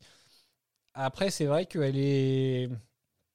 Ouais, elle reste un petit peu quand même dans son personnage un peu. Ouais, enfin, moi, je sais pas, je la trouve capricieuse de base. Donc, euh, euh, enfin, voilà, quoi. Le fait déjà de toute façon de s'entêter à vouloir aller voir ses parents qui ne sont pas ses parents, le docteur lui explique quand même que ça risque d'être dangereux, etc. Enfin, voilà. Mais elle veut y aller quand même. Après, euh, mais sinon, j'aime bien euh, la scène, euh, effectivement, la scène de la fête. où elle est, enfin, où ils sont, où elle, elle fait le service avec le docteur. Justement, je trouve que c'est une, c'est une scène qui est très sympa justement pour les deux. En fait, il y a l'alchimie des deux se, se ressent encore plus, je trouve, sur cette scène-là, et, et j'aime beaucoup. Le rire du docteur quand, quand il voit que Rose est un chien, j'aime beaucoup aussi. voilà. Moi, cette scène m'a fait détester, mais définitivement euh, Jackie. Euh, je, je sais plus c'est qui dans son résumé qui disait qu'elle est mauvaise, euh, peu importe l'univers dans lequel on est, et j'ai l'impression que c'est tout à fait ça. Par rapport à quoi? À, à l'échange qu'elle a eu avec Rose? Ouais, le mépris euh, qu'elle a pu avoir envers euh. Rose en servante, pff, à gerber quoi. D'accord. Est-ce que. Moi, je voudrais juste rajouter un autre truc sur, euh, sur Jackie. Il y a une scène, si par contre, qui m'a fait raccrocher et que j'avais, que j'étais mort de rire dans ma tête. C'est qu'au moment, je crois que c'est Rose qui commence à faire un Jackie Tyler. Et j'ai repensé à la scène où c'est que le doc lui fait euh, Vous allez fermer votre bouche. Et dans ma tête, je me suis dit Mais Jackie Tyler, fer- ferme ta gueule, quoi. Pardon. Désolé pour la vulgarité, l'explicite- l'explicité du podcast. Est-ce que. Alors, voilà, vu que vous parlez de. De Jackie, du coup, euh, il y a, quelque chose que je me suis posé en fait en re-regardant l'épisode, enfin en préparant l'émission. Je me suis dit, mais en fait, effectivement, là, elle en- enfin, ça passe pas avec Rose. Euh, C'était déjà le cas euh, au moment de Fête des Pères. Et, et du coup, on en est à se demander si vraiment, si Rose n'était pas sa fille, est-ce que vraiment elle s'entendra avec elle, quoi. C'est ça en fait qui est, assez, euh, qui est assez incroyable, je trouve, par rapport à la fin de l'épisode, justement, où, euh, où voilà, elle sort du Tardis, elle fonce dans les bras de sa mère. euh, Enfin voilà quoi, on sent quand même qu'il y a vraiment un lien des deux et qui, qui tranche complètement avec justement euh, le, lien qu'il y avait, donc bah, enfin la relation qu'il y a pu y avoir au moment où elle était, euh, au moment où elle était à fête des pères, par exemple, euh, son père, le père de Rose, a bien ressenti qu'il y avait un truc. La mère ne l'a pas ressenti en fait. Jackie n'a rien, n'a pas ressenti ça. Et là, euh, exactement pareil dans l'échange entre Pete et Rose. Pete lui dit à un moment, mais c'est fou, je vous parle, je, vous parle euh, comme si, enfin voilà, il y a quelque chose, vous dégagez quelque chose de gentil. Et, et de son côté, par contre, euh, Jackie, elle, bah, c'est pas passé. Du coup, enfin, je voilà. Donc, est-ce que vous pensez que si ce n'était pas sa fille, est-ce qu'elle serait juste capable de s'entendre avec Rose, quoi? Parce que moi, clairement, en fait, ça m'a carrément envoyé le- le- l'image contraire, du coup. Moi, je pense C'est une pas. bonne question. Mais le truc, je suis pas sûr que Jackie s'entende avec quelqu'un d'une manière générale. Donc, Est-ce à a part des sa amis famille, tu vois. Si elle a des amis quand même, mais euh, ouais. C'est- Sans, Non, mais des vrais pour le coup, sans, sans, aucune, sans aucune médisance de ma part, euh, j'ai beau détester le personnage, là, c'est pas, euh, c'est pas médisant ce que je dis. Elle est. Enfin, je trouve. C'est pas l'intention en tout cas. Euh, Jackie est un personnage qui est très superficiel, euh, qui s'attache. euh, Enfin, là, dans un univers comme dans l'autre, qui s'attache énormément aux apparences, un peu au, au potin, etc. Et donc, elle est d'une su- superficialité assez, assez euh, énervante. Euh, et donc, euh, ouais, c'est pas, c'est pas le genre de personne qui va être, de personnage qui va être profond, qui va créer des liens, etc. Enfin, ouais, je, je trouve que elle se cantonne. Il n'y a pas de profondeur en fait. D'accord. Non, mais je suis assez d'accord. Et moi, ça m'a même un petit peu déçu dans le- l'univers parallèle qu'on ait une Jackie qui est trop proche de, de celle de la Terre de, Rose parce qu'en fait, moi, quand je pense à un univers parallèle, je me dis, t'as plein de possibilités. Tu peux avoir une autre Jackie, tu peux avoir des personnages complètement différents. Par exemple, euh, là, il y a Maël qui enregistre un podcast et à Terre numéro 50, il y a Maël qui est boulanger euh, euh, en Chine ou je sais pas quoi et je trouve ça dommage parce que c'est t'as plein de trucs à explorer et c'est la même Jackie en fait. hein. Ouais, mais je me dis que si elle avait été beaucoup plus gentille, empathique et tout ça, je pense que Rose, elle aurait peut-être été un peu dégoûtée, tu vois. Ça aurait peut-être été plus compliqué, enfin, je sais pas, il y aurait peut-être eu... euh, Bah ouais, mais quand tu regardes, ils ont exploré ce truc-là de différence fondamentale entre Mickey et Ricky. Pourquoi ne pas le faire avec Jackie? Je sais pas, après elle était peut-être pas assez centrale, ou alors oui, il aurait fallu euh, choisir de mettre le personnel de manière plus centrale, je sais pas. Bah, je trouve, je trouve que Mickey dans ce, ce double épisode, euh, je trouve que c'est, limite un des personnages les, les plus importants. Enfin, j'ai trouvé moi euh, de mon point de vue, et je me dis que peut-être que d'avoir trop de personnages différents, parce qu'au final même le père, il est pas si différent que ça que dans le passé. C'est juste qu'il est vivant, quoi. C'est ça la principale différence. c'est qui est quand même euh, important. Hein Ah, Il y a aussi qu'il a réussi dans cet univers, a priori. Oui, bah après, euh, le truc c'est que là-bas, ouais, peut-être il aurait eu le- la, la possibilité de réussir s'il était pas mort. Ça, on, sait- pas, mais... Mais, euh, mais ouais, pour moi, euh, je sais pas, peut-être que d'avoir trop de personnages avec trop de différences, je sais pas, ça va peut-être... euh, au niveau du scénario, c'était peut-être plus compliqué, j'en sais rien.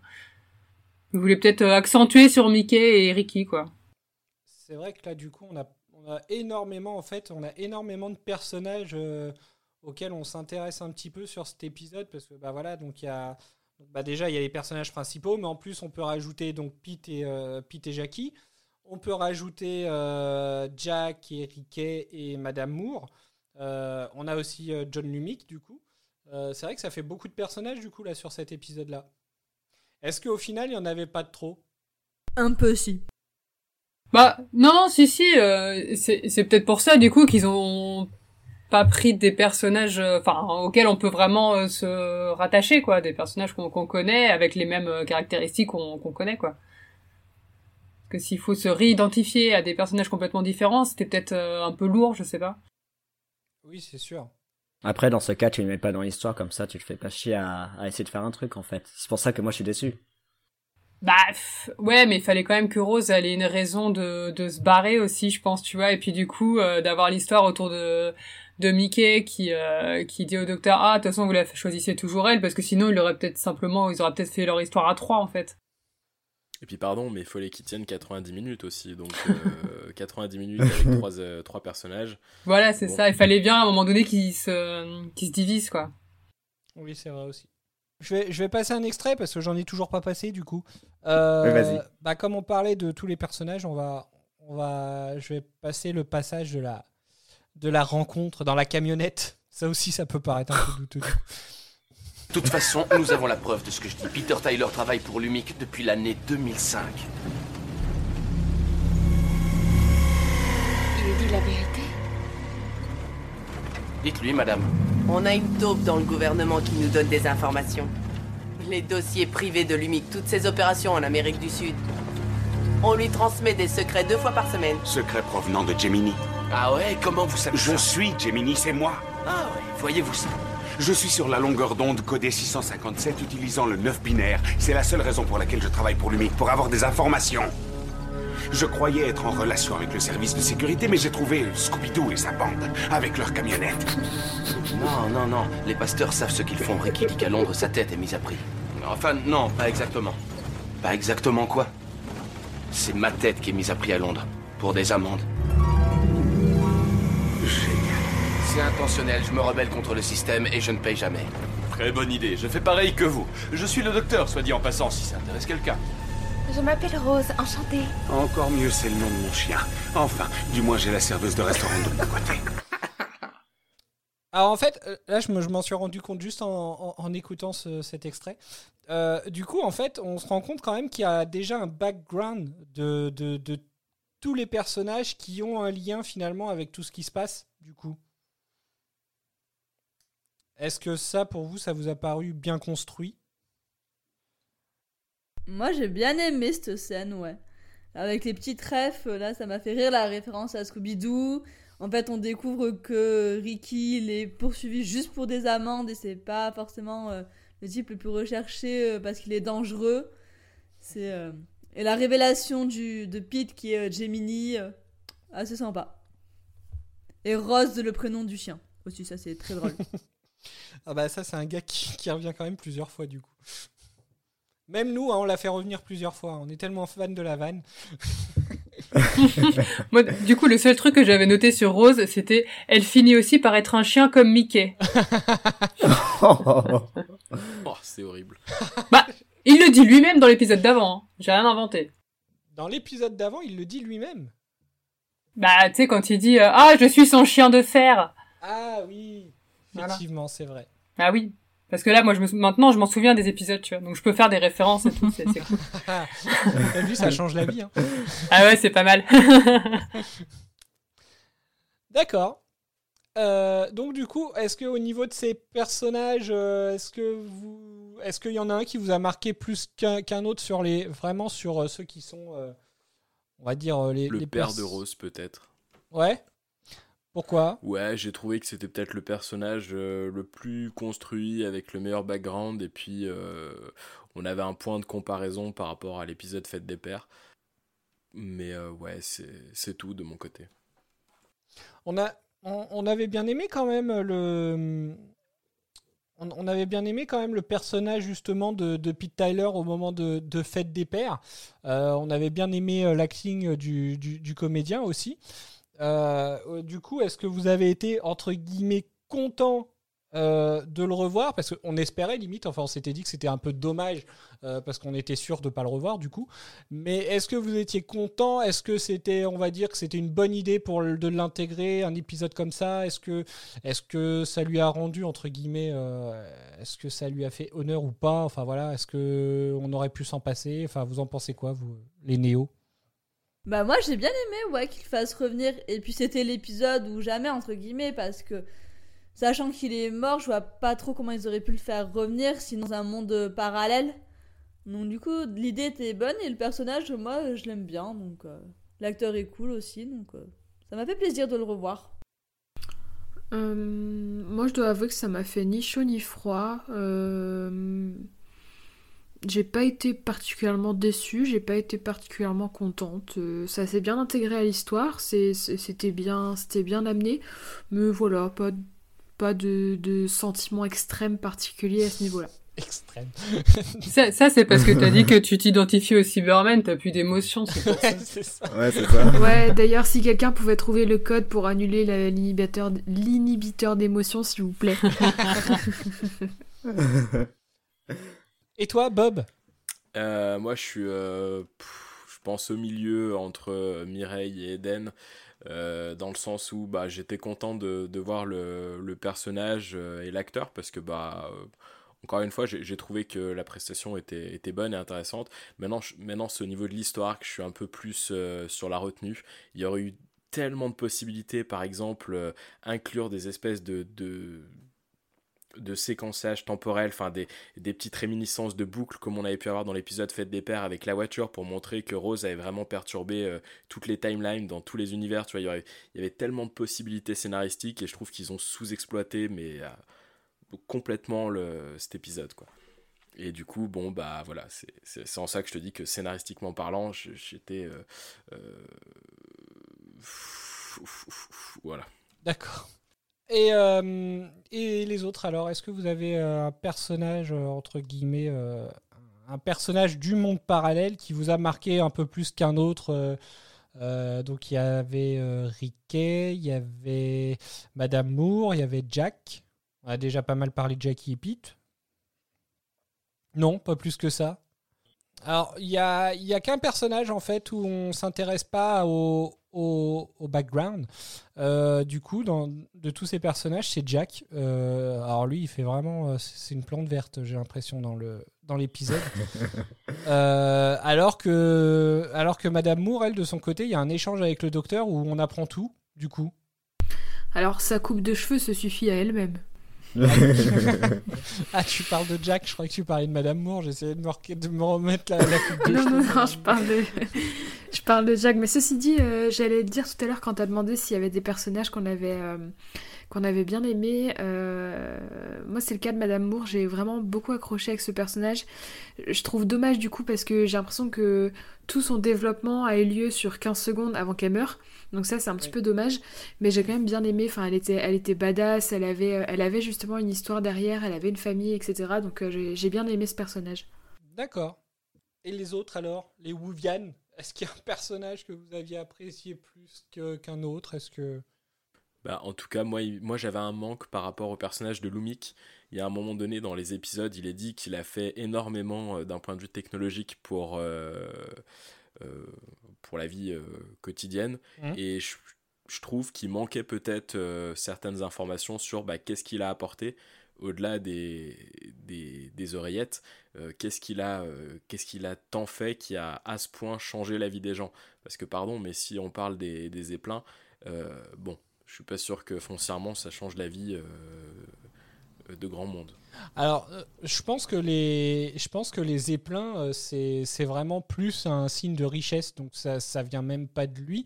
Ouais, Euh, ça vient je- même pas de lui, il y a Non. que les oreillettes en ouais, fait. je pense voit. que alors il y a l'oreillette et donc tout le réseau internet qui va avec parce que c'est dès qu'il y a le son zeppelin à lui qui arrive, euh, Rose elle a accès au au, au cyber network. Qu'est-ce que j'aime euh, à, à cette époque-là, le, le jargon internet de l'époque.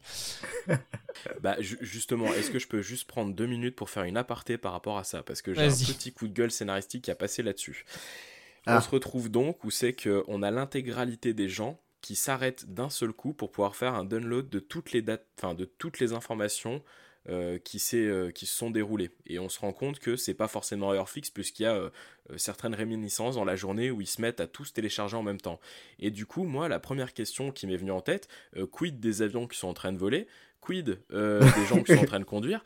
Quid des gens qui sont, euh, par exemple, je sais pas, euh, dans un bus, tu vois? Et du Mhm. coup, ce que je me suis dit, c'est que ça devrait créer des accidents en masse. Les accidents en masse devraient créer des informations euh, breaking news de partout, donc rebloquer les gens une nouvelle fois, et au final, plus personne se débloquerait, tu vois ce que je veux dire? J'ai trouvé ça fou en fait. Pas Après, peut-être qu'il y a des avions qui se pilotent tout seuls, des voitures qui se pilotent tout seuls et qui sont volantes et. euh, Il y a, peut-être une nouvelle règle aussi, euh, genre ne porte pas tes oreillettes au volant, tu vois. Donc peut-être, bah, il me semble que ça a l'air quand même sacrément implanté. Hein. Enfin, c'est pas des. Dans l'oreille? Ah oui. Bon, ils ont l'air de l'enlever comme ça, hein. Bah, sauf quand ils sont vraiment contrôlés, mais sinon, euh, ils avaient l'air de l'enlever, non? Je sais pas. Y a pas une scène où ils l'enlèvent super facilement hein? Si, c'est Pete qui l'enlève fa- facilement, je crois. Oui, mais parce qu'il a des fausses. Ah. Ah, lui, oui. Y a pas un moment donné où ils doivent, ils disent à tout le monde retirez vos oreillettes? Non, je sais Mais parce non, que parce pas. qu'ils ont des fausses, mais il me semble que je ne crois pas parce que en fait, euh, parce que, enfin, moi sinon il y a un truc qui, qui me choque à ce moment-là, c'est punaise, t'es en soirée, il y a plein de monde et tu gardes tes oreillettes quoi. Enfin, je sais pas. Remarque maintenant euh, avec les avec les AirPods, on en a un peu à ça, mais euh, Tu me diras, c'était tellement à la mode passer un temps. C'est un peu moins vrai aujourd'hui, mais il y a une petite dizaine, voire une quinzaine d'années, je sais pas si vous vous rappelez, il y avait ces fameuses oreillettes sans fil un peu longues qui revenaient sur la joue. Bluetooth, et ouais. tous les VRP en avaient. C'était tellement risible au fond. Non, et pour en revenir aux oreillettes en soirée, en vrai, tu regardes euh, des jeunes, tu les vois, ils sont ensemble, limite en train de discuter, ils ont leurs oreillettes sur les oreilles, hein. Oui, bah oui, c'est Donc ça. moi, ça me choque pas, hein. Oui, bah voilà, bah comme quoi, on y est, hein, ils ont été avant-gardistes dans Doctor Who. Non, mais je le vois dans ma vie de tous les jours, je croise toujours une personne, dont moi-même, avec des, avec des AirPods, donc euh, dans tous les endroits possibles d'ailleurs. Donc, euh, non, bah voilà, du coup. euh, mais, hum, mais après, oui, je suis d'accord sur le fait que, bah, effectivement, euh, ça peut, euh, ça peut les bloquer n'importe quand. Et du coup, euh, et du coup quid des gens qui, qui, conduisent, qui. Et voilà. Et du coup, quand je me suis fait cette réflexion, je me suis dit, ouh. Allez, encore un qui a pas dû lire euh, le script avant de faire tourner les acteurs. J'avoue. Non, mais puis t'imagines, t'es en pleine rédaction et hop, tu dois t'arrêter et est-ce qu'après tu continues ta phrase ou est-ce que tu sais plus du tout? Ça encore, c'est pas trop grave, hein. c'est un détail. Ouais, non, imagine, t'es, euh, t'es- t'écris le, le discours du président et euh, donc ça c'est très important et euh, Mais non, mais après, tu sais ils plus. reprennent leur vie comme, comme si de rien n'était.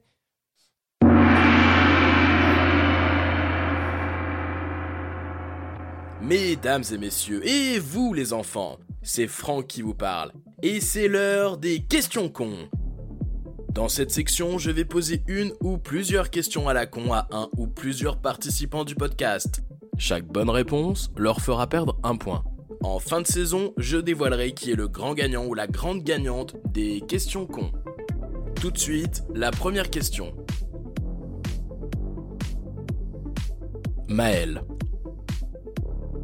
Dans le double épisode du jour, comment appelle-t-on les hommes robots? Les Cybermen.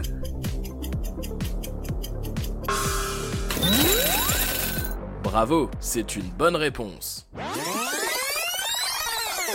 Chaque bonne réponse leur fera perdre un point.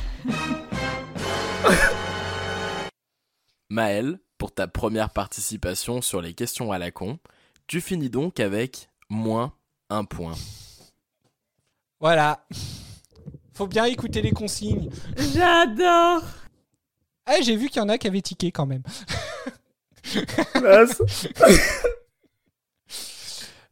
Tu remarqueras, Maël, que je t'ai pas menti en message privé. La question était pour le coup accessible et c'est la seule information que je t'ai donnée. oui. Ça traumatise tout le monde, tout le monde lui envoie les messages en privé maintenant. Ah, parce qu'à Bah, chaque bah, fois, il vous refait, prévient en privé. Oui. Le sadisme du gars, quoi. C'est pour toi aujourd'hui. Coucou. en plus, il me l'avait dit quelques jours avant, donc euh, ça fait depuis quelques jours que je sais que ça va me tomber dessus. Ah, là. Bon, pour continuer. Et du alors, euh, l'excuse, attendez, parce que je, vou- je voudrais me moto-balancer. L'excuse que j'ai trouvée pour être sûr que Maël réponde euh, correctement à cette question, je, je, je, je lui ai dit que j'allais lui donner une question super simple pour foutre les boules à Dora. L'escroc. Je te déteste, Franck. Bon, bah du coup, euh, vous avez rien d'autre à dire sur les personnages? Bon, bah alors on va passer aux, aux éléments marquants. Est-ce que vous avez des éléments qui vous ont marqué particulièrement sur euh, les épisodes? La fin quand Mickey reste euh, sur euh, le monde parallèle. Je m'y attendais pas du tout. Et t'étais très contente, c'est ça? Bah en fait j'étais mitigée en mode putain on va vraiment plus le voir en fait? Et ça fait bizarre. Parce que comme tu sais, pour une fois j'avais apprécié ce personnage dans cet épisode. Pour une fois. Oui, tu t'es dédié pour une fois qu'il change, ça se trouve. Et il euh, me l'enlève. Ouais, comme par hasard, quand, quand, quand tu te mets à l'apprécier. Mais c'est tout le temps pareil, regarde Jack, c'est pareil. non mais j'en ai marre. Ca- ca- Calme-toi, Edith, calme-toi. Non, je ne me calmerai que quand il me rend du Jack, d'accord? Est-ce qu'il y a une série spin-off sur Mickey? Ah, ce serait une idée. Après, est-ce que effectivement, est-ce que vous vous attendiez à ce qu'il, à- du coup, à ce qu'il parte aussi vite? Parce que l'air de rien, finalement, il est resté qu'un épisode complet dans le Tardis, quoi, en fait. Ah bah moi je m'attendais pas du tout comme je viens de dire, c'est comme tu dis, il, est resté bah ouais, un épisode en fait que l'épisode euh, à Versailles avec madame de Pompadour où il était vraiment là. Ah bon, ah oui, là parce que c'est Bah, il est monté dans le Tardis à la fin de, de l'école des retrouvailles, donc il y est resté avec Madame de Pompadour et puis il en Ah est ouais. descendu dans celui-là, donc du coup, enfin voilà, oui, il y a vraiment qu'une aventure complète qu'il a faite dans le Tardis, quoi. Ouais, oui, c'est vrai. Ah ouais, il est pas resté bien longtemps. Non, donc euh, c'est pour ça. Bah moi je suis moi je suis déçue de ça parce que ça rejoint un peu mon élément marquant parce que moi pour moi euh, mon élément marquant de ces deux épisodes là c'est en fait euh, la globalité du personnage de Mickey que j'appréciais de plus en plus là sur cette deuxième saison. Donc ça a fait un peu montagne russe dans le sens où depuis les deux derniers épisodes je m'attachais progressivement à lui. C'est monté en flèche là sur le double épisode. J'ai vraiment beaucoup aimé le fait d'apprendre son, son, histoire, de le voir euh, s'affirmer, etc. Et en même temps, j'ai été très très très déçue du coup à la fin de me dire merde, c'est quand c'est vraiment genre je suis très attachée à ce personnage et, et il s'en va. Et parce que là, je pense que très probablement on le, verra, on le reverra plus. Euh, donc euh, ouais, je trouve ça, je trouve ça dommage. J'ai été vraiment surprise de, de cette fin pour lui et de comment ça se finit pour lui en fait. D'accord. C'est alors c'est c'est vrai qu'au final, oui, euh, on se rend compte qu'ils se sont décidés à le construire au moment où ils avaient presque décidé de le faire partir, du coup. Moi, j'ai eu un peu de tristesse parce qu'il y avait une bonne dynamique de trio dans le Tardier. Je trouvais qu'on commençait à percevoir quelque chose d'intéressant par rapport à Mickey. Et puis, euh, l'impression qu'il est parti euh, alors que euh, bah, tout commençait en fait. Et c'est... Ouais, ça m'a triste et déçu en fait. D'accord. Bob, est-ce que tu as quand même un élément marquant sur cet épisode? Ouais, je voudrais juste rebondir sur euh, Mickey avant de, parler de l'élément marquant. Euh, moi, j'étais soulagé qu'il euh, parte, non pas parce que ça me fait plaisir de plus le voir, mais parce que je me dis qu'au final, il aura peut-être plus de chances de réussir en solo sans Rose et le docteur qui ont, qui, qui ont un binôme, je pense, trop fort trop écrasant pour lui. Et du coup, peut-être un peu comme l'avait dit Adam, du coup, euh, ça va être difficile de se mettre entre vous deux. Euh. C'est possible, et je pense qu'il l'a compris. Et à la limite, je suis à peu près sûr qu'on le reverra, puisque Doctor Who recycle et re-recycle, et je pense sont les pionniers du, du recyclage. Euh, et du coup, peut-être que ce sera l'occasion de le revoir dans une version plus évoluée, plus, enfin plus assurée en tout cas, et peut-être plus prédominant dans les prochaines euh, prépondérant pardon dans les prochaines intrigues. Euh, voilà, c'est tout. Et pour revenir sur la scène marquante. Ouais. La scène qui m'a vendu du rêve, où c'est que j'ai été fasciné à chaque fois que je l'ai vu, c'est l'espèce de, de, robot opérateur infernal.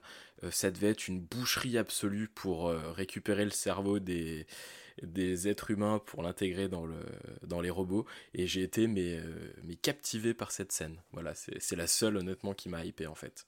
D'accord. Ah oui, la scène où euh, quand Rose et Pete euh, entrent dans l'usine et où là on voit vraiment comment sont tu sais, c'est la scène où tu as les bras, euh, les espèces de bras robotiques avec les scies circulaires et tout. Je me suis dit, tu sais, le cerveau, t'es censé être sur de la microchirurgie a priori, et là, le, truc te sort une disqueuse. ça devait être une dégueulasse absolue. c'est vrai, effectivement. Doraline, un élément marquant? Oui, la, scène euh, où il y a les hurlements euh, cachés par la musique Le lion est mort ce soir. Euh, j'ai trouvé qu'il y avait vachement d'effets avec finalement pas grand chose et ça m'a mis des, ouais, ça m'a dressé les poils sur les bras quand même. J'ai trouvé ça assez dérangeant. Oui, t'as raison. Ah, je l'avais zappé cette scène, mais t'as raison, la musique qui allait bien et tout. ouais. Ah, ça m'a ça m'a dérangé. J'ai pas d'autres mots pour ça. D'accord. Maël? Non, pas d'élément marquant. Adèle Toujours pas. Alors moi, c'est mes éléments marquants, c'est souvent des phrases qui me font mourir de rire. Là, ce coup-ci, c'est dans le deuxième épisode, quand euh, Lumik dit qu'il se transformera à son dernier souffle et que le Cyberman lui répond tout simplement « alors arrêtez de respirer ». Voilà, ça m'a fait énormément rigoler. Et euh, après, alors plus qu'un élément marquant, c'est un élément marquant de quand je l'ai regardé. du coup, le deuxième épisode, je l'ai regardé avec mon copain. Et en fait, au moment où les où il y a tous les Cybermen qui sont alignés là dans le couloir, qui se réveillent, euh, au moment où il y a le docteur et euh, Madame Moore, je sais pas si vous voyez, mhm. il y a la musique, en fait, le, bruit que ça fait. Tout d'un coup, mon mec s'est exclamé "Ah, c'est le générique de Camelot." et du coup, cette musique euh, revient en fait à un moment donné et on n'entendait plus que ça. Donc c'était un petit peu étrange. Voilà. Ah bon Générique de Oui, bah en fait, bah, tu sais l'espèce de trompette là, il y a un moment donné la musique démarre par un coup de trompette un peu dans le même style et du coup ça mais c'est vraiment son genre il écoutait à moitié surtout qu'il était en train de jouer avec sa console à côté et tout d'un coup il fait "Oh, c'est Camelot." bah n'importe quoi. Tiens, tu regardes plus Docteur Who. oui, c'était ça exactement. D'accord. Voilà. Merci. Bon, bah, du coup, est-ce que vous avez autre chose à rajouter sur cet épisode avant de passer aux anecdotes? Non. Ok. On va passer aux anecdotes. Le meilleur moment. Tu parles de vos anecdotes inutiles et donc indispensables C'est quand même important. Eh ben, nous sommes tout oui. Eh ben, c'est à moi de commencer. Alors, peu de temps avant le tournage de cet épisode, L'acteur Roger Lloyd Pock s'est brisé la cheville, ça c'est ballot, en tombant d'un escalier, nécessitant la réécriture des scripts pour placer John Lumick dans un fauteuil roulant. Le personnage était, déjà décrit comme vieux et malade à la base. Ah, à la base, il devait pas être dans un fauteuil roulant en fait. Du coup, d'accord. Non, voilà. Ok. Et du, petite question pour rebondir sur ce que tu viens de dire, Maël, le- à la toute fin, quand euh, c'est le gigaboss des Cybermen, est-ce que, euh, est-ce que s'il est le, sur le fauteuil de Thanos, c'est parce que justement euh, ils ont dû réécrire le script? Moi, j'en sais rien. C'est vrai, je, je me suis posé la question que je me suis dit pourquoi il est toujours assis, c'est un Cyberman, maintenant il doit pouvoir se lever? Oui, Mais il se lève après, je non crois. mais si, non mais si, mais ça c'est parce que c'était l'hiver et c'est pour ça qu'il a un qu'il a un trône qui est fait en gaine de cheminée. Mais après, c'est surtout, est-ce que c'est toujours le même acteur qui joue le, les Cybermen Du coup, j'ai un gros doute. Peut-être pas, ouais. Après, moi, je me suis dit qu'il était assis euh, justement pour qu'on l'identifie bien, pour qu'on se dise ah bah c'est Lumic et puis après ils le font se lever quoi. Bah, J'avoue que sur la dernière, euh, sur la dernière scène des, des Cybermen, en fait sur la scène où John Lumick euh, essaye d'attraper l'échelle, etc., euh, bah, en fait moi j'ai mis beaucoup de temps à comprendre que c'était Lumick. Euh, je sais pas pourquoi, je pensais que c'était Jackie. Du coup, pendant. Ah bah la même, c'était pas, pas Jackie. Non, c'était Lumic. Ah. Euh, Ouais, on, le- donc. on le reconnaît bien en fait. au- Et en fait, c'est à mon dernier visionnage où j'ai vraiment fait gaffe parce que justement, quand il est sur le fauteuil, il a euh, au niveau du torse, il a plusieurs euh, tuyaux qui sont rattachés, qui sont raccordés. Et au moment où il attrape en fait l'échelle, on voit bien l'emplacement justement de ces tuyaux qui ne sont pas sur les autres Cybermen du coup. Mais, euh, mais c'est vrai que moi j'ai toujours pensé que, que, que c'était Jackie en fait. Merci. Ensuite, Très bien, bah c'est encore, c'est encore à moi. eh ben allons-y. Ah bah le titre provisoire de cet épisode, à la base, c'était Parallel World.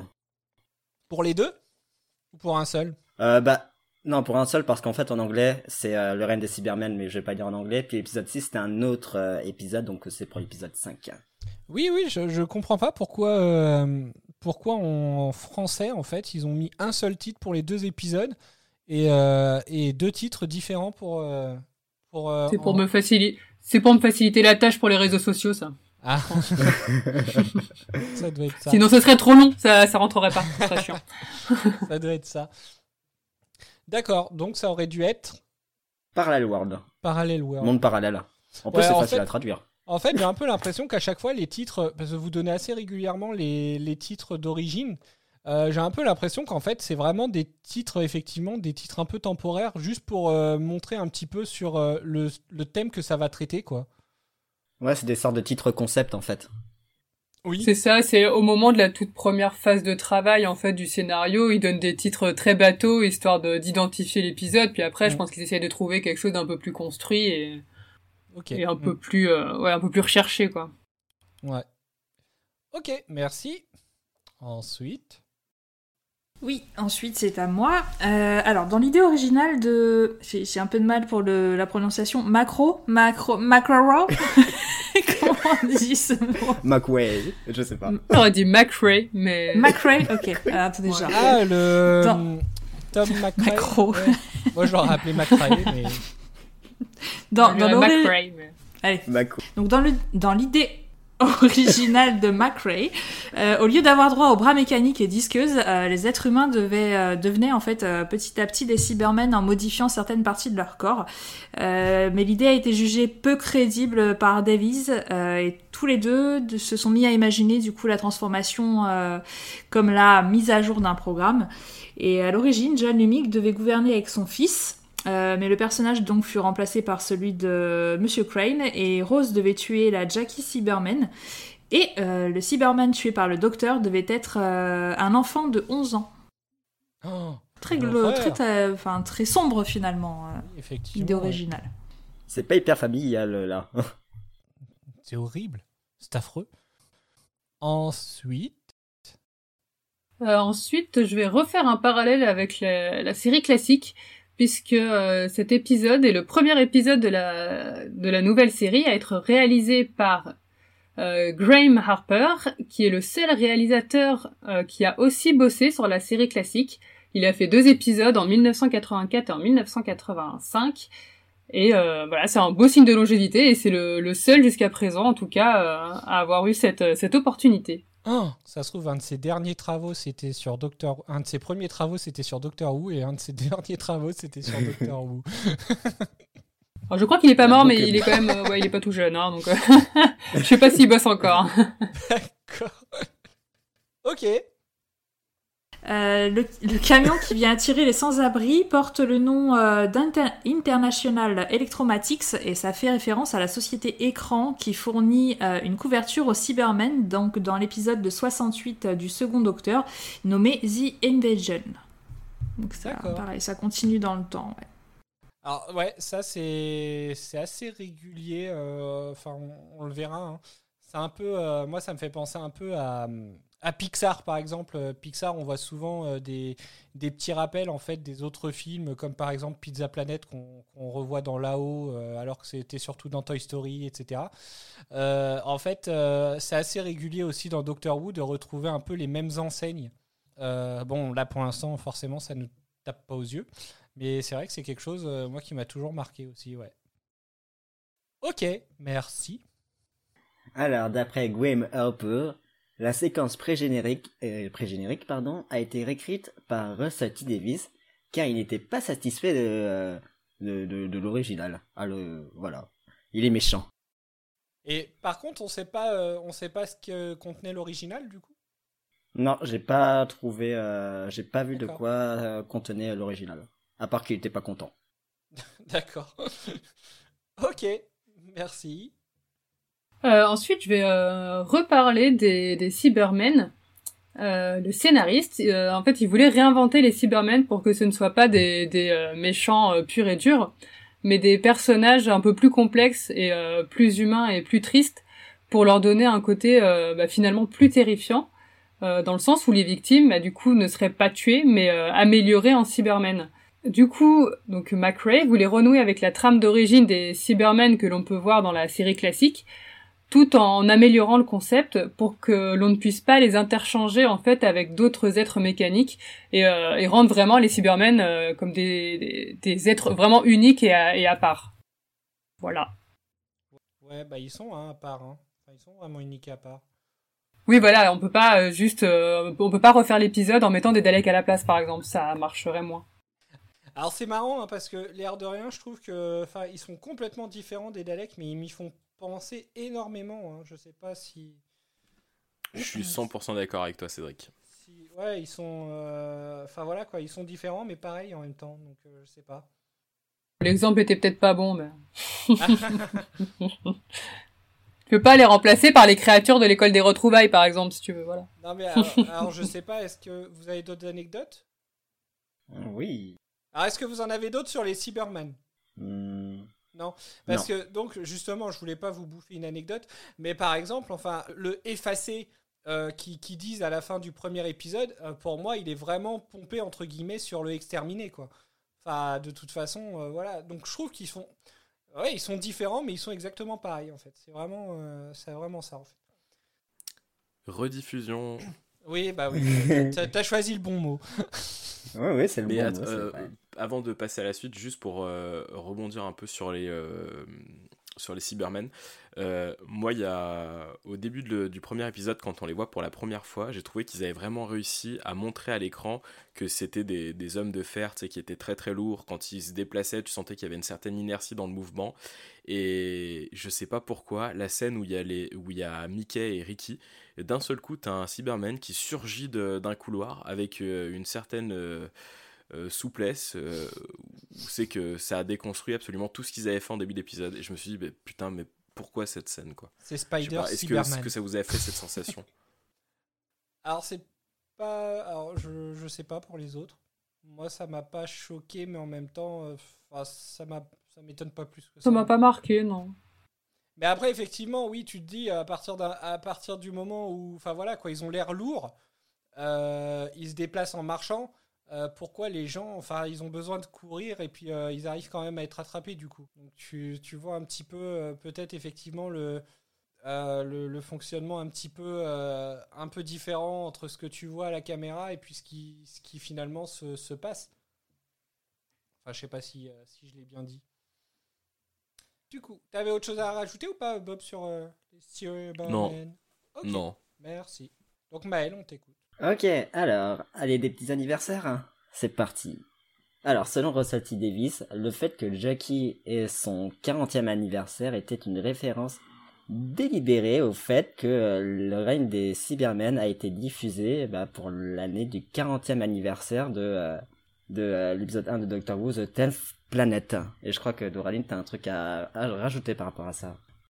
Euh, donc l'épisode 2 de ce double épisode a été diffusé 40 ans après la toute première apparition des Cybermen dans Doctor Who, donc The Tenth Planet, épisode 1 en 66, qui a été diffusé donc pour la première fois le 8 octobre 66. Euh, C'était le début de la dernière histoire de William euh, Hartnell, donc le premier Docteur.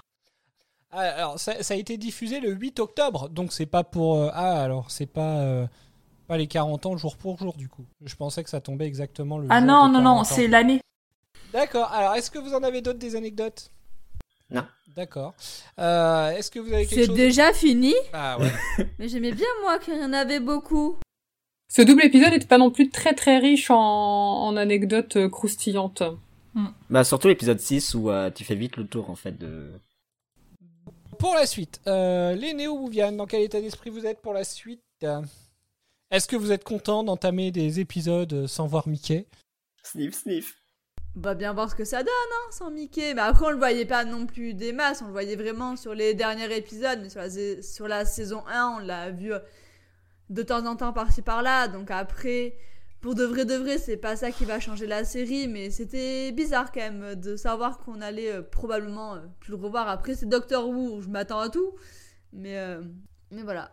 Non, sinon, pour la suite, bah, comme d'hab, hein, toujours hypé, toujours.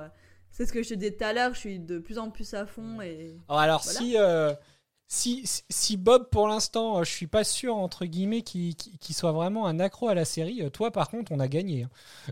Ah ouais. Ouais, non, mais oui.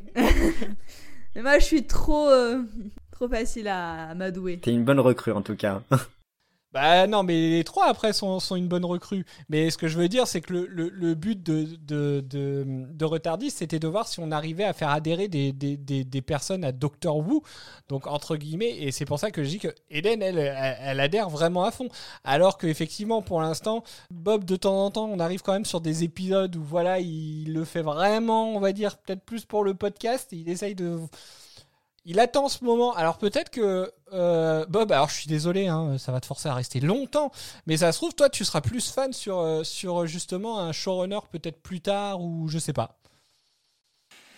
Écoute, peut-être, on verra, mais en tout cas, pour faire rebond à ce que je, putain, j'ai dit, euh, pour rebondir, pour faire rebond, pour rebondir, je vais dire au moins 10 fois cet épisode, j'ai une vraie balle rebondissante, les gars. Boing. Euh, pour rebondir sur ce que je disais lors du tout premier épisode qu'on a fait, je sais pas si vous vous rappelez, j'ai dit que j'étais euh, très très bon public, Hein mais que pourquoi je suis très bon public? Parce que très- il y a très très peu de séries qui me hype de fou du début à la fin, et il y en a très très peu aussi qui, que je déteste du début à la fin, et très souvent je suis dans un entre-deux, et c'est clairement ce qui se passe avec Doctor Who, tu vois, il y a des épisodes euh, euh, comme Fête des Pères qui m'ont profondément touché, et puis euh, il y en a d'autres comme euh, ces deux épisodes-là où j'ai trouvé le temps euh, plus long, et effectivement la finalité de... de de perdre un petit peu ce temps sur ces deux épisodes-là, c'était de, de faire l'enregistrement avec vous. Ça, ça montre un peu justement, enfin je trouve après la diversité de la série du coup, parce qu'il y a des épisodes, euh, enfin les, tous les épisodes ne se ressemblent pas en fait. C'est vrai, mais tu vois, euh, peut-être qu'il n'y aurait pas eu le podcast, euh, peut-être que euh, certains épisodes m'auraient peut-être fait décrocher, c'est vrai aussi. Mm. Donc, euh, effectivement, tu as raison, faut voir avec d'autres showrunners, d'autres euh, d'autres docteurs. euh, Enfin, c'est surtout des showrunners parce que le docteur, pour le coup, le docteur de Tennant, je, je l'adore vraiment, il est, il est bien construit et je trouve que l'alchimie avec Rose est, est bonne, ce que j'ai dit plusieurs fois, donc de ce côté-là, ça va. Pour la suite, pour l'épisode prochain, je te cache pas que si le prochain épisode c'est un épisode avec les Daleks, euh, ça va être compliqué. D'accord. Mireille Euh, alors pour le coup, je me souviens plus du tout du, du teaser euh, de l'épisode suivant. Euh, J'en ai vraiment aucun souvenir. D'accord. Je suis dans un bon état d'esprit pour la suite. euh. Euh, bah bref, je suis hypée et voilà, et, et j'ai hâte de voir le prochain, même si je me souviens plus du tout du teaser. D'accord. Ok, bon, bah si, euh, si vous avez euh, rien d'autre à ajouter sur le sujet, vous avez autre chose à rajouter, euh, les, les Wouvianes Non? Rien à ajouter, votre honneur. Ok, bon.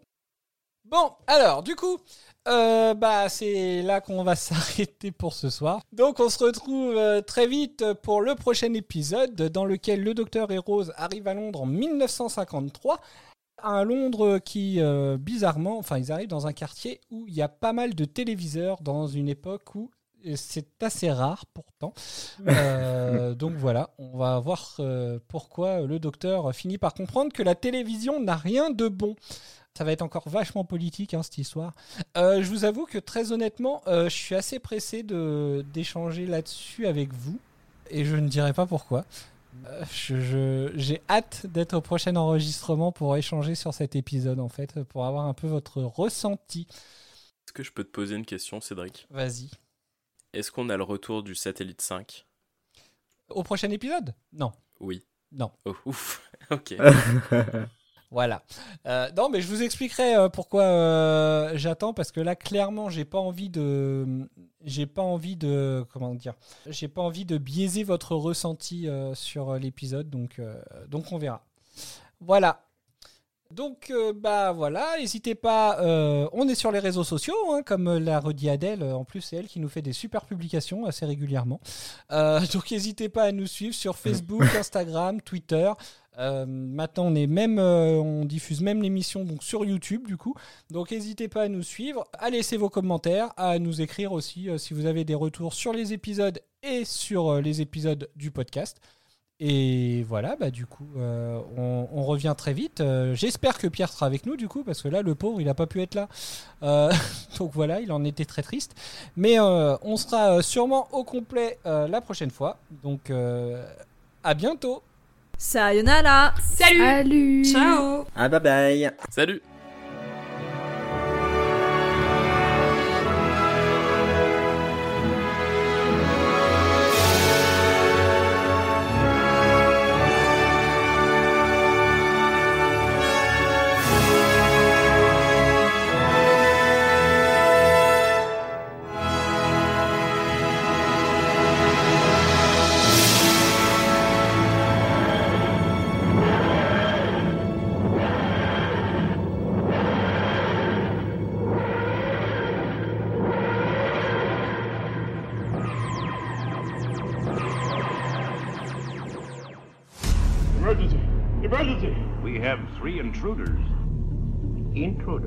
Intruders? At the pole. Can you tell us precisely where we are? You're at the South Pole base of International Space Command, and frankly, Pop, your story's gonna have to be awful good. You turn up out of nowhere, a routine space shot goes wrong, a new planet appears, and you tell us you know all about it. That puts you slap bang in the hot seat, right? T minus 50 seconds. I know what this planet is and what it means to Earth. Pretty soon we should be having visitors. For air? Where do you think's bringing him? Father Christmas on his sled? Now hear this. All base to red alert. Repeat. All base to red alert. But who or, or what are you? We are called Cybermen. There are hundreds of them, sir. Hundreds of what, man? Spaceships, sir. Information. Ah! We've got two men in space. If we don't act now, we won't get them back alive. They will not return. Care? No, why should I care? Emotions, love, pride, hate, fear. Have you no emotions, sir? You will have no need of emotion. You will become like us. We can destroy him on that. And just how do you propose to do it? By using the Z-bomb. Oh, no. You can't do that. I can and I will. It is quite useless to resist us.